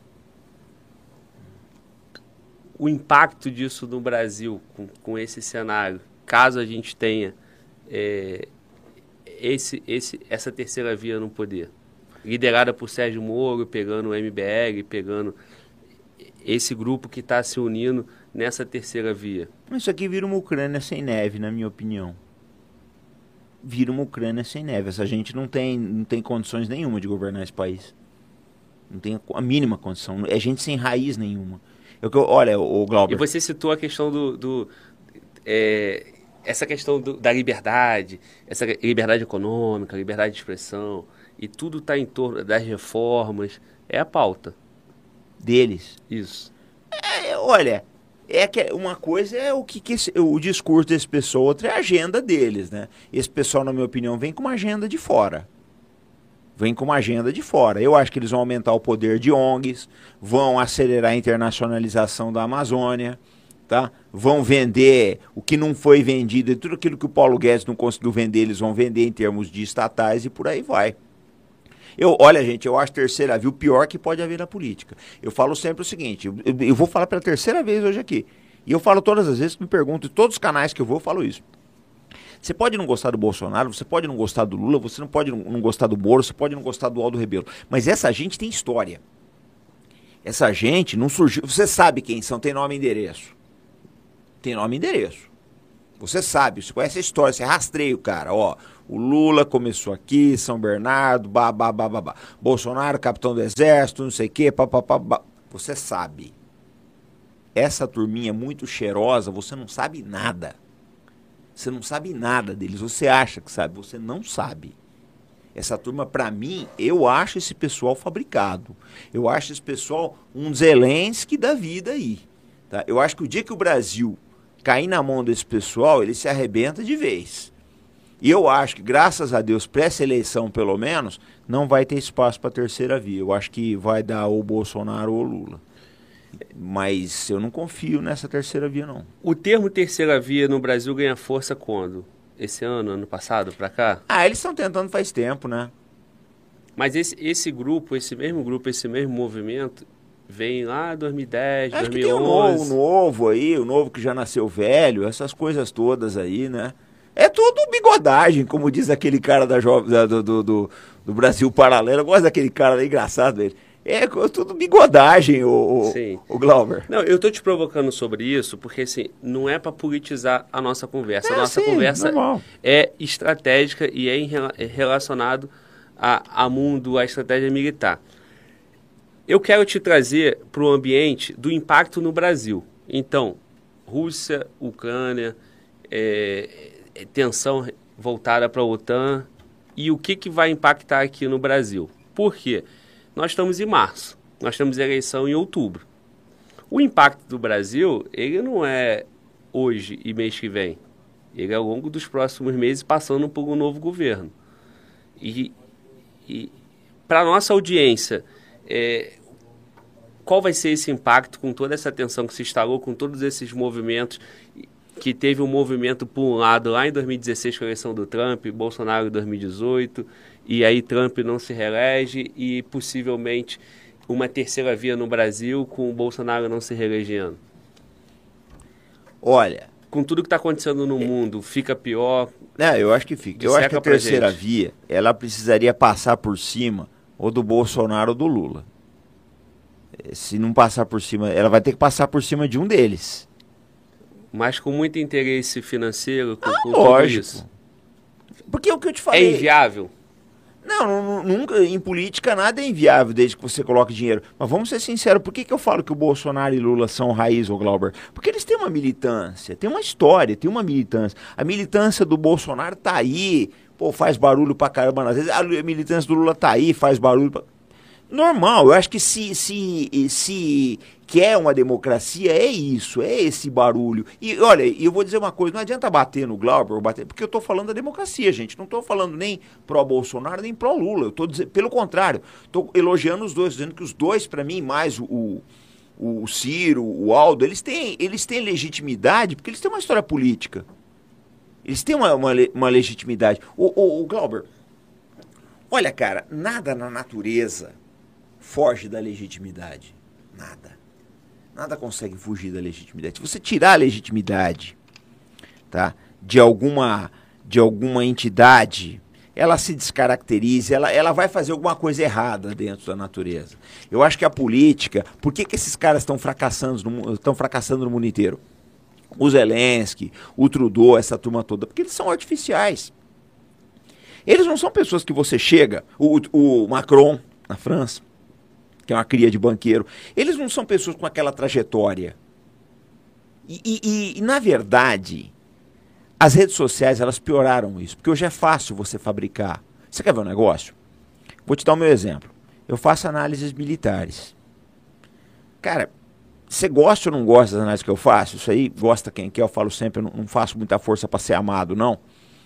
Porque eu não estou no, no, YouTube em busca de sexo. Então não faço muita força para ser amado, não. Eu falo aquilo que eu acho que tem que ser falado em termos de análise.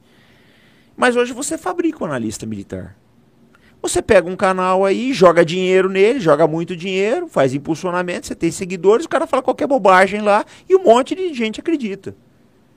Né? Mas essa pessoa tem legitimidade? Não, não tem. Vai falar, vai fazer uma bobagem um dia, mais cedo. E na política é assim. Foi o que Sim. aconteceu com o Zelensky. Era um cara sem legitimidade, era um humorista. Tem filme dele aí, além desse, dele tocando piano com o Pinto, dele atirando de metralhadora dentro do Congresso uma sandice, cara, um, um, um, Big Brother, uma coisa de louco, sabe? Uma, uma, como é que chamava aquela, aquele seriado da Globo lá, que era uma academia de ginástica, lá não lembro agora, Malhação. Sim. Uma malhação, uma, uma coisa assim, sem pé nem cabeça. Outro dia tinha alguém na internet querendo comparar o Zelensky com o Churchill. Eu falei, pelo amor de Deus, meu amigo, pelo amor de Deus. Né? Se bem que o, o Churchill tinha uns desastres também aí que deixam os dois mais ou menos próximos. Mas é, eu, eu vejo a coisa dessa forma. A gente não pode comprar essa narrativa da imprensa. É uma péssima liderança e acabou. Porque o que acontece, ô Glauber? Vamos lá. E, e, aí eu voto no, nos líderes brasileiros que têm legitimidade.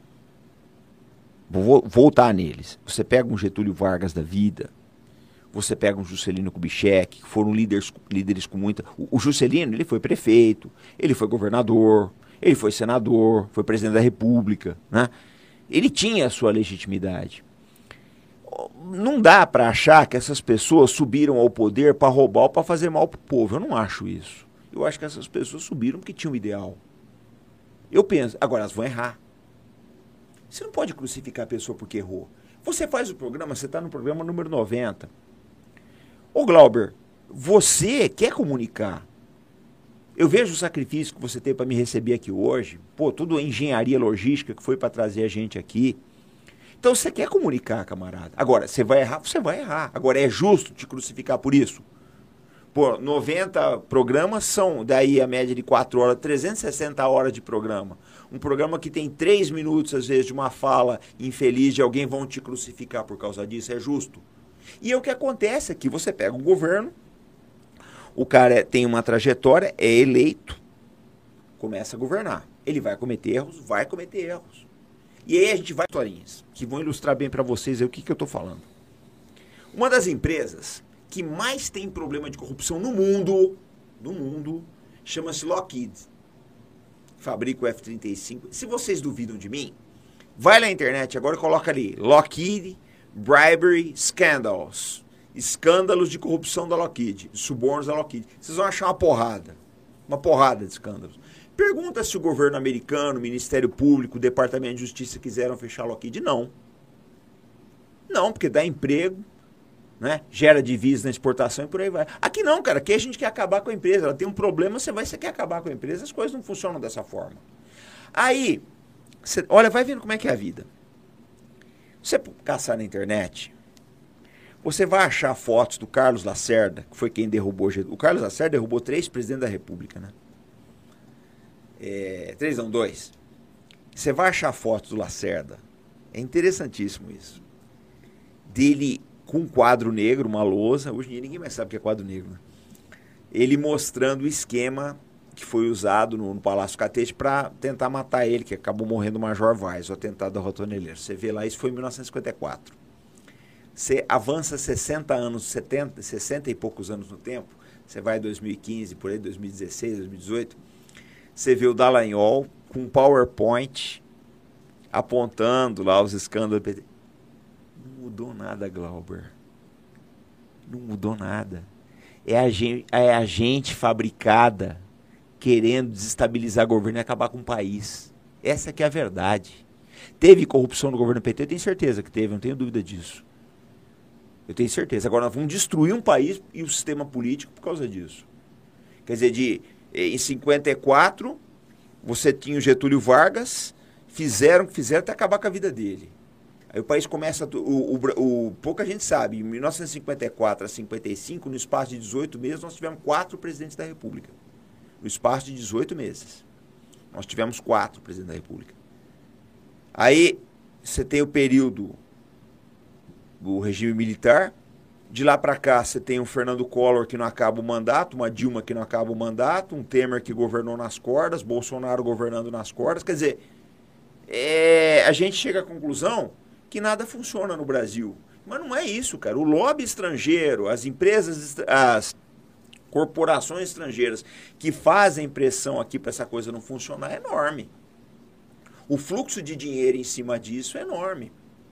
Você vê a quantidade de oposição que o Bolsonaro enfrenta na imprensa. Pô, mas qual a agenda dessa imprensa? Hoje mesmo, um jornalista pediu, fez uma pesquisa para saber se as, olha só um livro, foi hoje isso, hoje o jornalista fez um, uma pesquisa para saber o que, que, as pessoas achavam de outro país invadir o Brasil para depor o Bolsonaro. Ah, por favor, cara, que imprensa é essa? Que cogita isso? Quem que esse cara, que, que interesse que esse cara tá atendendo? Tem que chamar esse cara e falar, meu filho, vem cá. É, vamos, vamos fazer um levantamento da tua conta bancária. Porque tem alguma coisa errada nisso aí. Isso não é jornalismo. Essa pesquisa de campo aí é interesse de quem, né? Você entende, Glauber? É, é, muita gente querendo sabotar o Brasil, cara. De projeto de Brasil mesmo. Aí você fala, a imprensa tem que ser livre. Ela tem que ser livre, mas não precisa ser canalha. Cara, você deve receber muita crítica por, por, por essas falas e, e, e por refletir esses temas. Você, de certa forma, para quem está em casa pode estar tá te criticando como se você tivesse no primeiro momento da sua fala defendendo Lula e depois defendendo o, o Bolsonaro. Mas a pessoa tem que perceber que no fundo você está defendendo a nação. Exatamente. O país. Perfeito? Inclusive o direito dela de me criticar, né? Sim. Porque quando tu começa falando da Lava Jato, e aí você faz uma crítica, e você fez uma crítica à questão das empresas, de enfraquecer as empresas e tal. E aí depois você vai no Bolsonaro e o cara, porra, meu irmão, mas ele estava defendendo o Lula, agora ele defendeu o Bolsonaro também. Sim, você está defendendo o interesse do país. De 2014 até hoje, de fato, cada hora é uma bomba diferente. É, o que, o que se quer é ingovernabilidade, né? O que se busca é ingovernabilidade. O que se busca é ingovernabilidade. Vamos pegar um exemplo aí?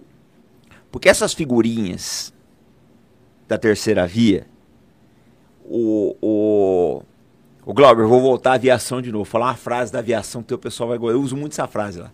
Gente, não existe erro novo. O que existe são pessoas novas cometendo erros antigos. Não existe golpe novo. O que tem é trouxa. O, o, que, tem é tro, o que tem no mercado é trouxa que não conhece. O golpe é sempre o mesmo. O golpe é sempre o mesmo. Tá? O que tem é que na, cada ano nasce um trouxa. O trouxa antigo cai uma vez, não cai duas. O Carlos Lacerda foi um dos maiores agitadores da história do Brasil. Ele derrubou o Getúlio, levou o Getúlio ao suicídio em 54. Ele ajudou a derrubar o Jânio Quadros e ele ajudou a derrubar o João Goulart em 1964. Pois ele foi preso e teve uma morte em circunstâncias misteriosas. Ele acabou na cadeia. Eu acho que muita gente boa nesse Brasil que é agitador ainda vai em cana. Eu acho que muita gente ainda vai em cana. Eu vivo falando isso daí. O, o, a história mostra esses parecidos, o Saakashvili, por exemplo, da, da Georgia, que eu te falei que é cria aí do, do. Acabou na cadeia, tá na cadeia. Então, muita gente boa aí, pessoal. Pessoal, olha, cuidado. Eu falo sempre isso, muito cuidado, tá? Porque as pessoas vão, atendem determinados projetos aí que são contra o país, contra a sociedade, mas as coisas mudam, tá? O Lacerda fez, fez, fez, acabou na cadeia. Sim. Meu amigo, podemos levar nossa conversa para o ambiente internacional Onde novamente? Se quiser. Já pusemos fogo no Brasil, hein, Glauber? Então, então bora. Só deve estar tá metendo pau. Quantas pessoas tem? 2,900. É, então deve estar tá metendo pau, imagino. Faz parte. É, vamos, vamos, vamos. Vamos, vamos voltar para o ambiente internacional. O que, que tem de, de, de, de elemento novo nisso tudo aí? Com tudo que nós. Você falou que erros acontecem. E aí, eu só estou pegando esse gancho da sua fala. Não acontece erros novos, são as mesmas coisas, né? Sim. O, o trouxa se, se renova e, e o que E tá. é, e o golpista também é, é outra pessoa, mas as ferramentas e a forma da mesma coisa. Agora, no ambiente internacional, com tudo isso, inclusive aqui Brasil também, é, a criptomoeda é um elemento assim que vai dar um rumo e vai ser um, um elemento que, que pode balancear, balançar toda a estrutura daqui para frente? Ou eu tô falando algo- que não tem correlação? É, Eu não sei. O olha só. Essa história de criptomoeda é que nem fantasma, né? Tem gente que acredita e tem gente que não acredita. Eu acho assim, Glauber. É. Eu acho que elas vão passar por um teste de fogo agora. Essa, essa questão das sanções pode ser que é, muita gente se safe com as criptomoedas, não sei. Mas é uma coisa difícil de você explicar. Porque ou você acredita nas criptomoedas ou você não acredita. Se você é dono de um restaurante, você fala, não vou aceitar isso daí, acabou. Agora, você não pode recusar dinheiro. Você não pode recusar dinheiro. Se você recusar é, a criptomoeda, não pega nada. Dinheiro você não pode recusar. Mas até algum governo dizer que você não pode recusar a criptomoeda. Sim, mas é, será que ele vai embarcar nessa? É complicado, porque é uma coisa que ele não tem controle, né? E é, ele tem que ter estrutura e ter controle disso. Exatamente. Mas você pode ver que os, eh, esses países mais fechados, que nem a Rússia e a China, estão fugindo disso. Né? Eles usam criptomoedas para fins ilícitos, mas para o cidadão não liberam. Então, É, é nesse ponto que eu queria chegar. Porque assim, é, hoje existe um fluxo sim, é de uma, uma moeda- paralela, né? Exatamente. E essas sanções econômicas e isso e aquilo. No, no passado não tinha criptomoeda. No passado não tinha tanta forma de negociação de mercado negro das coisas. Ah, o mercado lá. negro acho que sempre teve, mas o que acontece é o seguinte. O potencial, né? Sim, exatamente, o potencial. A Coreia do Norte, por exemplo, o Irã, eles fazem negócio em criptomoedas, a Ve- a Venezuela deve fazer também. Agora, eu vou te fazer uma pergunta, Glauber. Existe volume de negociações em criptomoedas pra- é, é, capaz de levar esse país para uma independência? Eu acho que não. Tanto que eles vivem uma situação econômica precária. Tanto a Venezuela, quanto a Coreia do Norte, quanto o Irã né? Se safam, porque no caso da Venezuela e o Irã, que são grandes produtores de petróleo, eles acabam levantando dinheiro de outras formas. Mas eh, não- tem ainda musculatura para chegar e falar, não dá para o governo viver só de criptomoeda. Eu não sei. Por isso que eu falo, eu não sei o que é isso. Quando você fala mal de criptomoeda para um cara que aplica, ele quer te matar. Eu noto isso daí. É outra coisa, vão- te criticar agora pra caramba. dizer- e- aí hoje, hoje é o dia. Hoje é então. o dia. Não, não tem Ferrou, problema. cara. Não, mas muita gente vai refletir isso daí e muita gente vai gostar também. Acho que vai ser é um dia histórico hoje. Eu, eu tô muito feliz. Mas eu, eu acho assim. É, eu, vi- às vezes o pessoal aparece lá no canal, né? Pra falar disso. Aí eu comparo, eu sempre comparo criptomoeda com tulipa. Você conhece a história da tulipa, né? Conhece? Não. Não, então eu vou contar a história da tulipa pra vocês. Pra quem não conhece, eu vou resumir bastante, tá? Quem conta bem a história é o Rubem Gonzalez, no canal dele. O Rubão conta bem. Vocês podem procurar na, na internet, vocês vão achar. É, no século XVII, acho que foi no século XVII, começou a haver um comércio de tulipas na Espanha, na, na Holanda. Então era assim. é, eles começou a gostar, porque tinha acho que um vírus na tulipa, não sei, mas a história eu não lembro, não sei direito, eu vou, vou resumir bem, depois quem quiser pesquisa aí na internet, mas o importante é a, é a, é a lição que fica, né? Então o que acontece é o seguinte, o pessoal começou a comercializar tulipas, começou a ter uma procura grande, e o preço começou a aumentar. Só que o que acontecia? A procura que ficou tão grande que dali a pouco surgiram contratos futuros de tulipas. Então você comprava uma tulipa que nem nasceu ainda. Você comprava ela. E a coisa subiu num, num- num crescente, assim, que tinha gente que você pagava uma casa por uma tulipa. E não faz sentido, Glauber, porque uma planta É uma planta, não faz sentido. Você faz o que com uma tulipa? Com dente, com ouro, você pode fazer o dente de ouro, você faz uma joia, você faz o que quer que seja. Com a tulipa você não faz nada. Não fazia sentido isso. Mas as pessoas devam valor. Até que um dia teve uma quebra, ninguém mais. E aí o pessoal, alguém ficou com esse dinheiro, eu não tenho dúvida disso. Ou seja, era uma pirâmide, né? Então, eu acho, é a visão que eu tenho agora, não tem como provar Sim. que, que é isso aí. Só que quem fala bem também não tem como provar. Mas está muito longe, então, da criptomoeda se a, o ponto-chave ali de, um, de uma questão geopolítica. Pode ser, não sei. Porque é o que eu te falei, né? Nós estamos num ponto, ninguém esperava tudo que ia acontecer. As sanções contra a Rússia são pesadas. Pode ser que isso mude alguma coisa, pode ser que, que mude. Agora, a preocupação que. eu- o que está se falando muito agora, porque vamos lá. É, você recebe pelo sistema Swift. Você recebe do YouTube, você recebe pelo sistema Swift. Sim. Entende? Você tem um número Swift, o, o, o, o AdSense te paga lá, faz a transação via Swift, o banco bota na tua conta. É assim que funciona, tá, gente? Sim. O, o, YouTuber, o YouTuber, por exemplo, na Rússia vão quebrar todos. Batata. Os canais de YouTuber da Rússia já eram. Mas, aí você olha o seguinte. É, o, o sistema SWIFT é um sistema de pagamentos. Até aí, tudo bem. A Rússia recebia pelo SWIFT. Vamos cotar o SWIFT. O chinês já estava com um sistema chamado CIP, que não tem nada a ver com o SWIFT. Aí o chinês negocia através do SWIFT, o CIP. O fazendeiro brasileiro vende a soja pela China, provavelmente ele faz através do sistema SWIFT.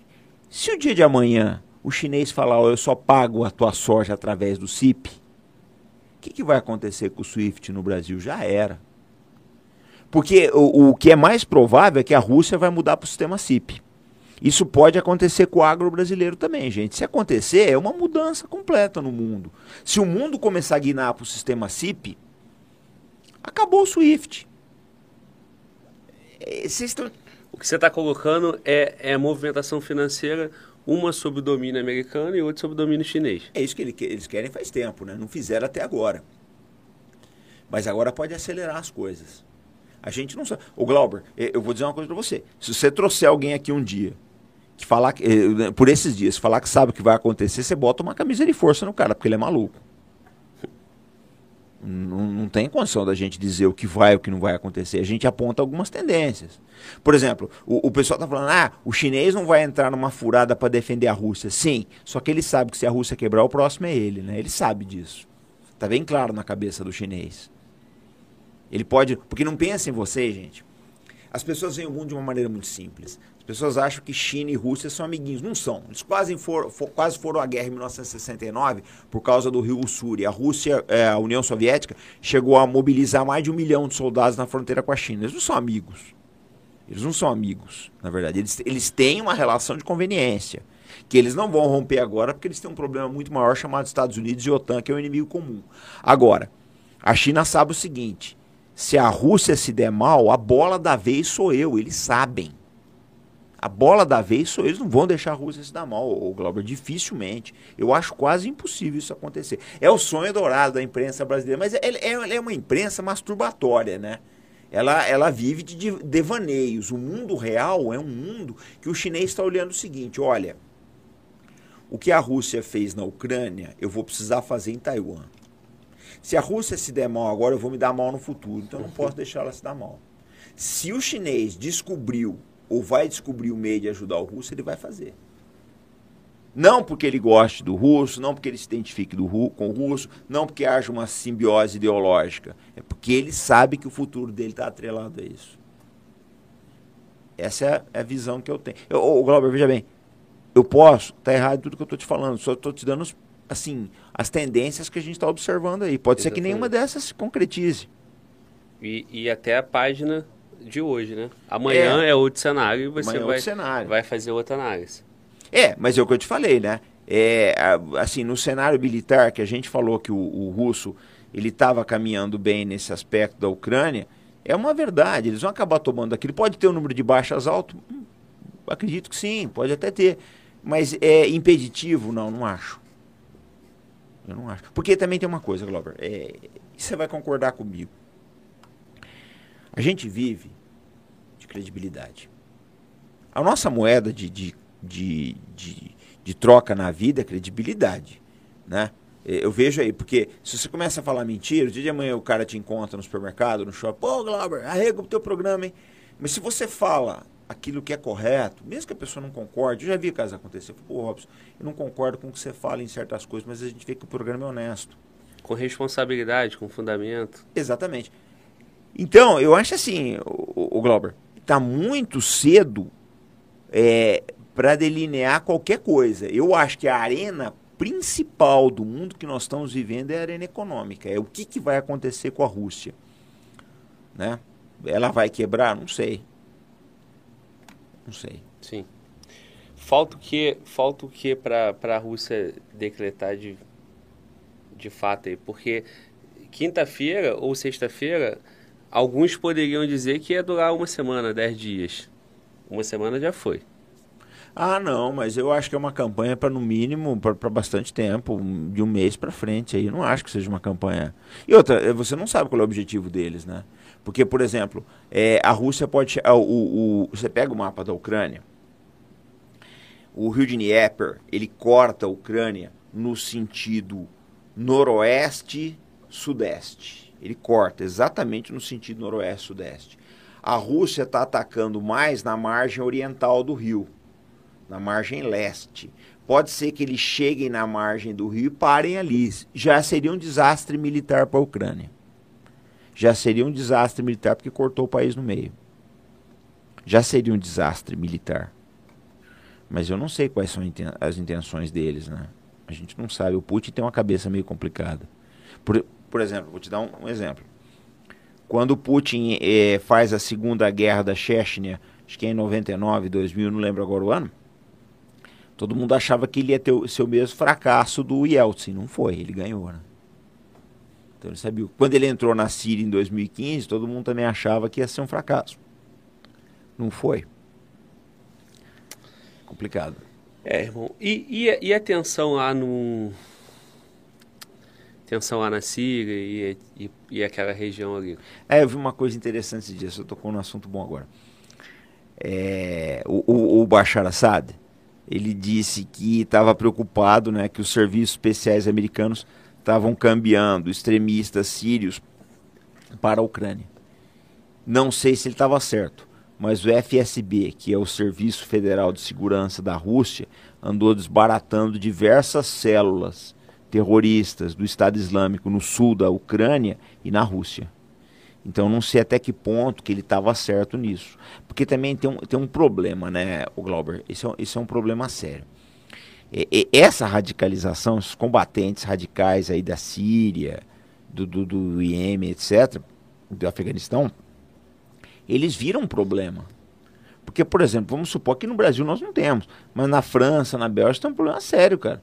O cara é um jovem francês, tem 18 anos, cresceu num bairro muçulmano, se sente rejeitado pela sociedade, né? Fala árabe que aprendeu, ele tem um, um excelente ativo, ele fala árabe que aprendeu com os pais fala francês muito bem, às vezes tem alguma formação, um bom conhecimento de informática. Esse cara vai para a Síria, passa um, dois anos lá, não morre. Ele se tornou um combatente, um radicalizado. Ele vai voltar para a França um dia ou para a Bélgica. E aí? E aí? É um problema que eles têm, né?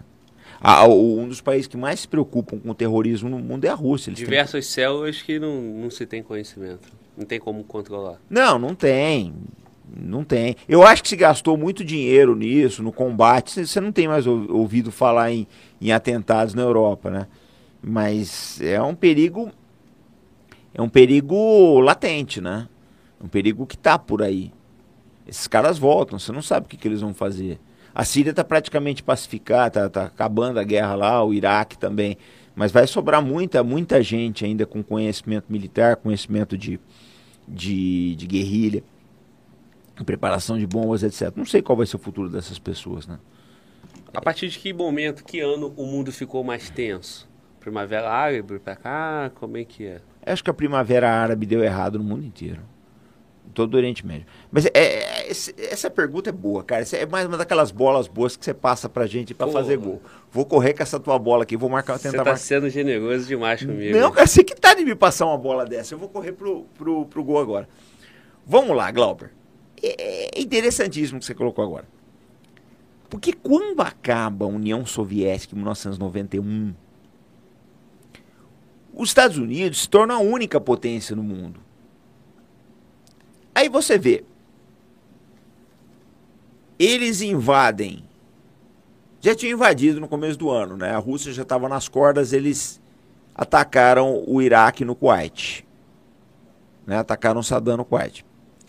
93 interviram na Somália. 2001 invadem o Afeganistão. 2003 invadem o Iraque. 2011 intervém na Síria, na, na Líbia. Tá? 99 eles atacam o Kosovo, na Iugoslávia. Fizeram várias guerras. Em 2015 ou 2000, 2014, tem gente que fala que tudo mudou em 2014 com a anexação da Crimeia. Eu acho uma, uma data muito boa, acho uma data muito feliz. Quem, por isso que eu te falei que a tua pergunta é excelente.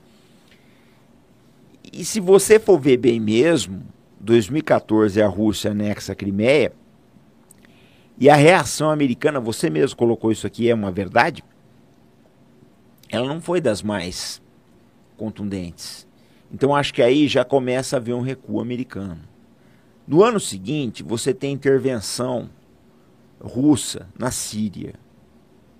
Eles começam a ajudar o Assad, que ia cair. Um dos objetivos da Primavera Árabe era derrubar o Assad. Não conseguiram. E agora você tem aí esse problema na, na, na, na, na Síria. É o que eu te falei. O mundo começa a mudar, na minha opinião, em, 1900, em 2014. Sim. Mas, se agora a, a, a Rússia conseguir sobreviver aos embargos do caso ucraniano, a gente pode dizer, você vai poder dizer, eu estou vivendo num mundo novo. Mudou tudo. Porque não é mais aquele Estados Unidos. Aí não é mais. E outra também, né, Glauber? Tem um problema sério, né? Porque, você quer ver um negócio? Os Estados Unidos intervêm no Afeganistão entre 2001 e 2021. São 20 anos. Esses 20 anos custaram 2 trilhões, de, de 2 a 4 trilhões de dólares para o contribuinte americano. Nesse meio tempo, as Forças Armadas Americanas foram, foram sucateadas. Quando elas acordam em 2001, que teve aquela saída desastrosa do Biden, eles acordaram com o seguinte mundo: uma Rússia extremamente nuclearizada e com mísseis hipersônicos, cercando a Ucrânia ali, e uma China com mísseis hipersônicos, uma, uma marinha de uma capacidade enorme, que, na minha opinião, e há quem não discorde, na minha opinião, hoje a China, a China, se ela quiser, ela nega o acesso americano ao Mar do Sul da China. Ela consegue negar. Eu acho que ela conseguiria. Quer dizer, eles torraram 2 trilhões de dólares correndo atrás do Talibã, não deu em nada, o Talibã está lá. Vai bem obrigado até onde se sabe. Para quê? Né? Nesse meio tempo, Rússia e China subiram.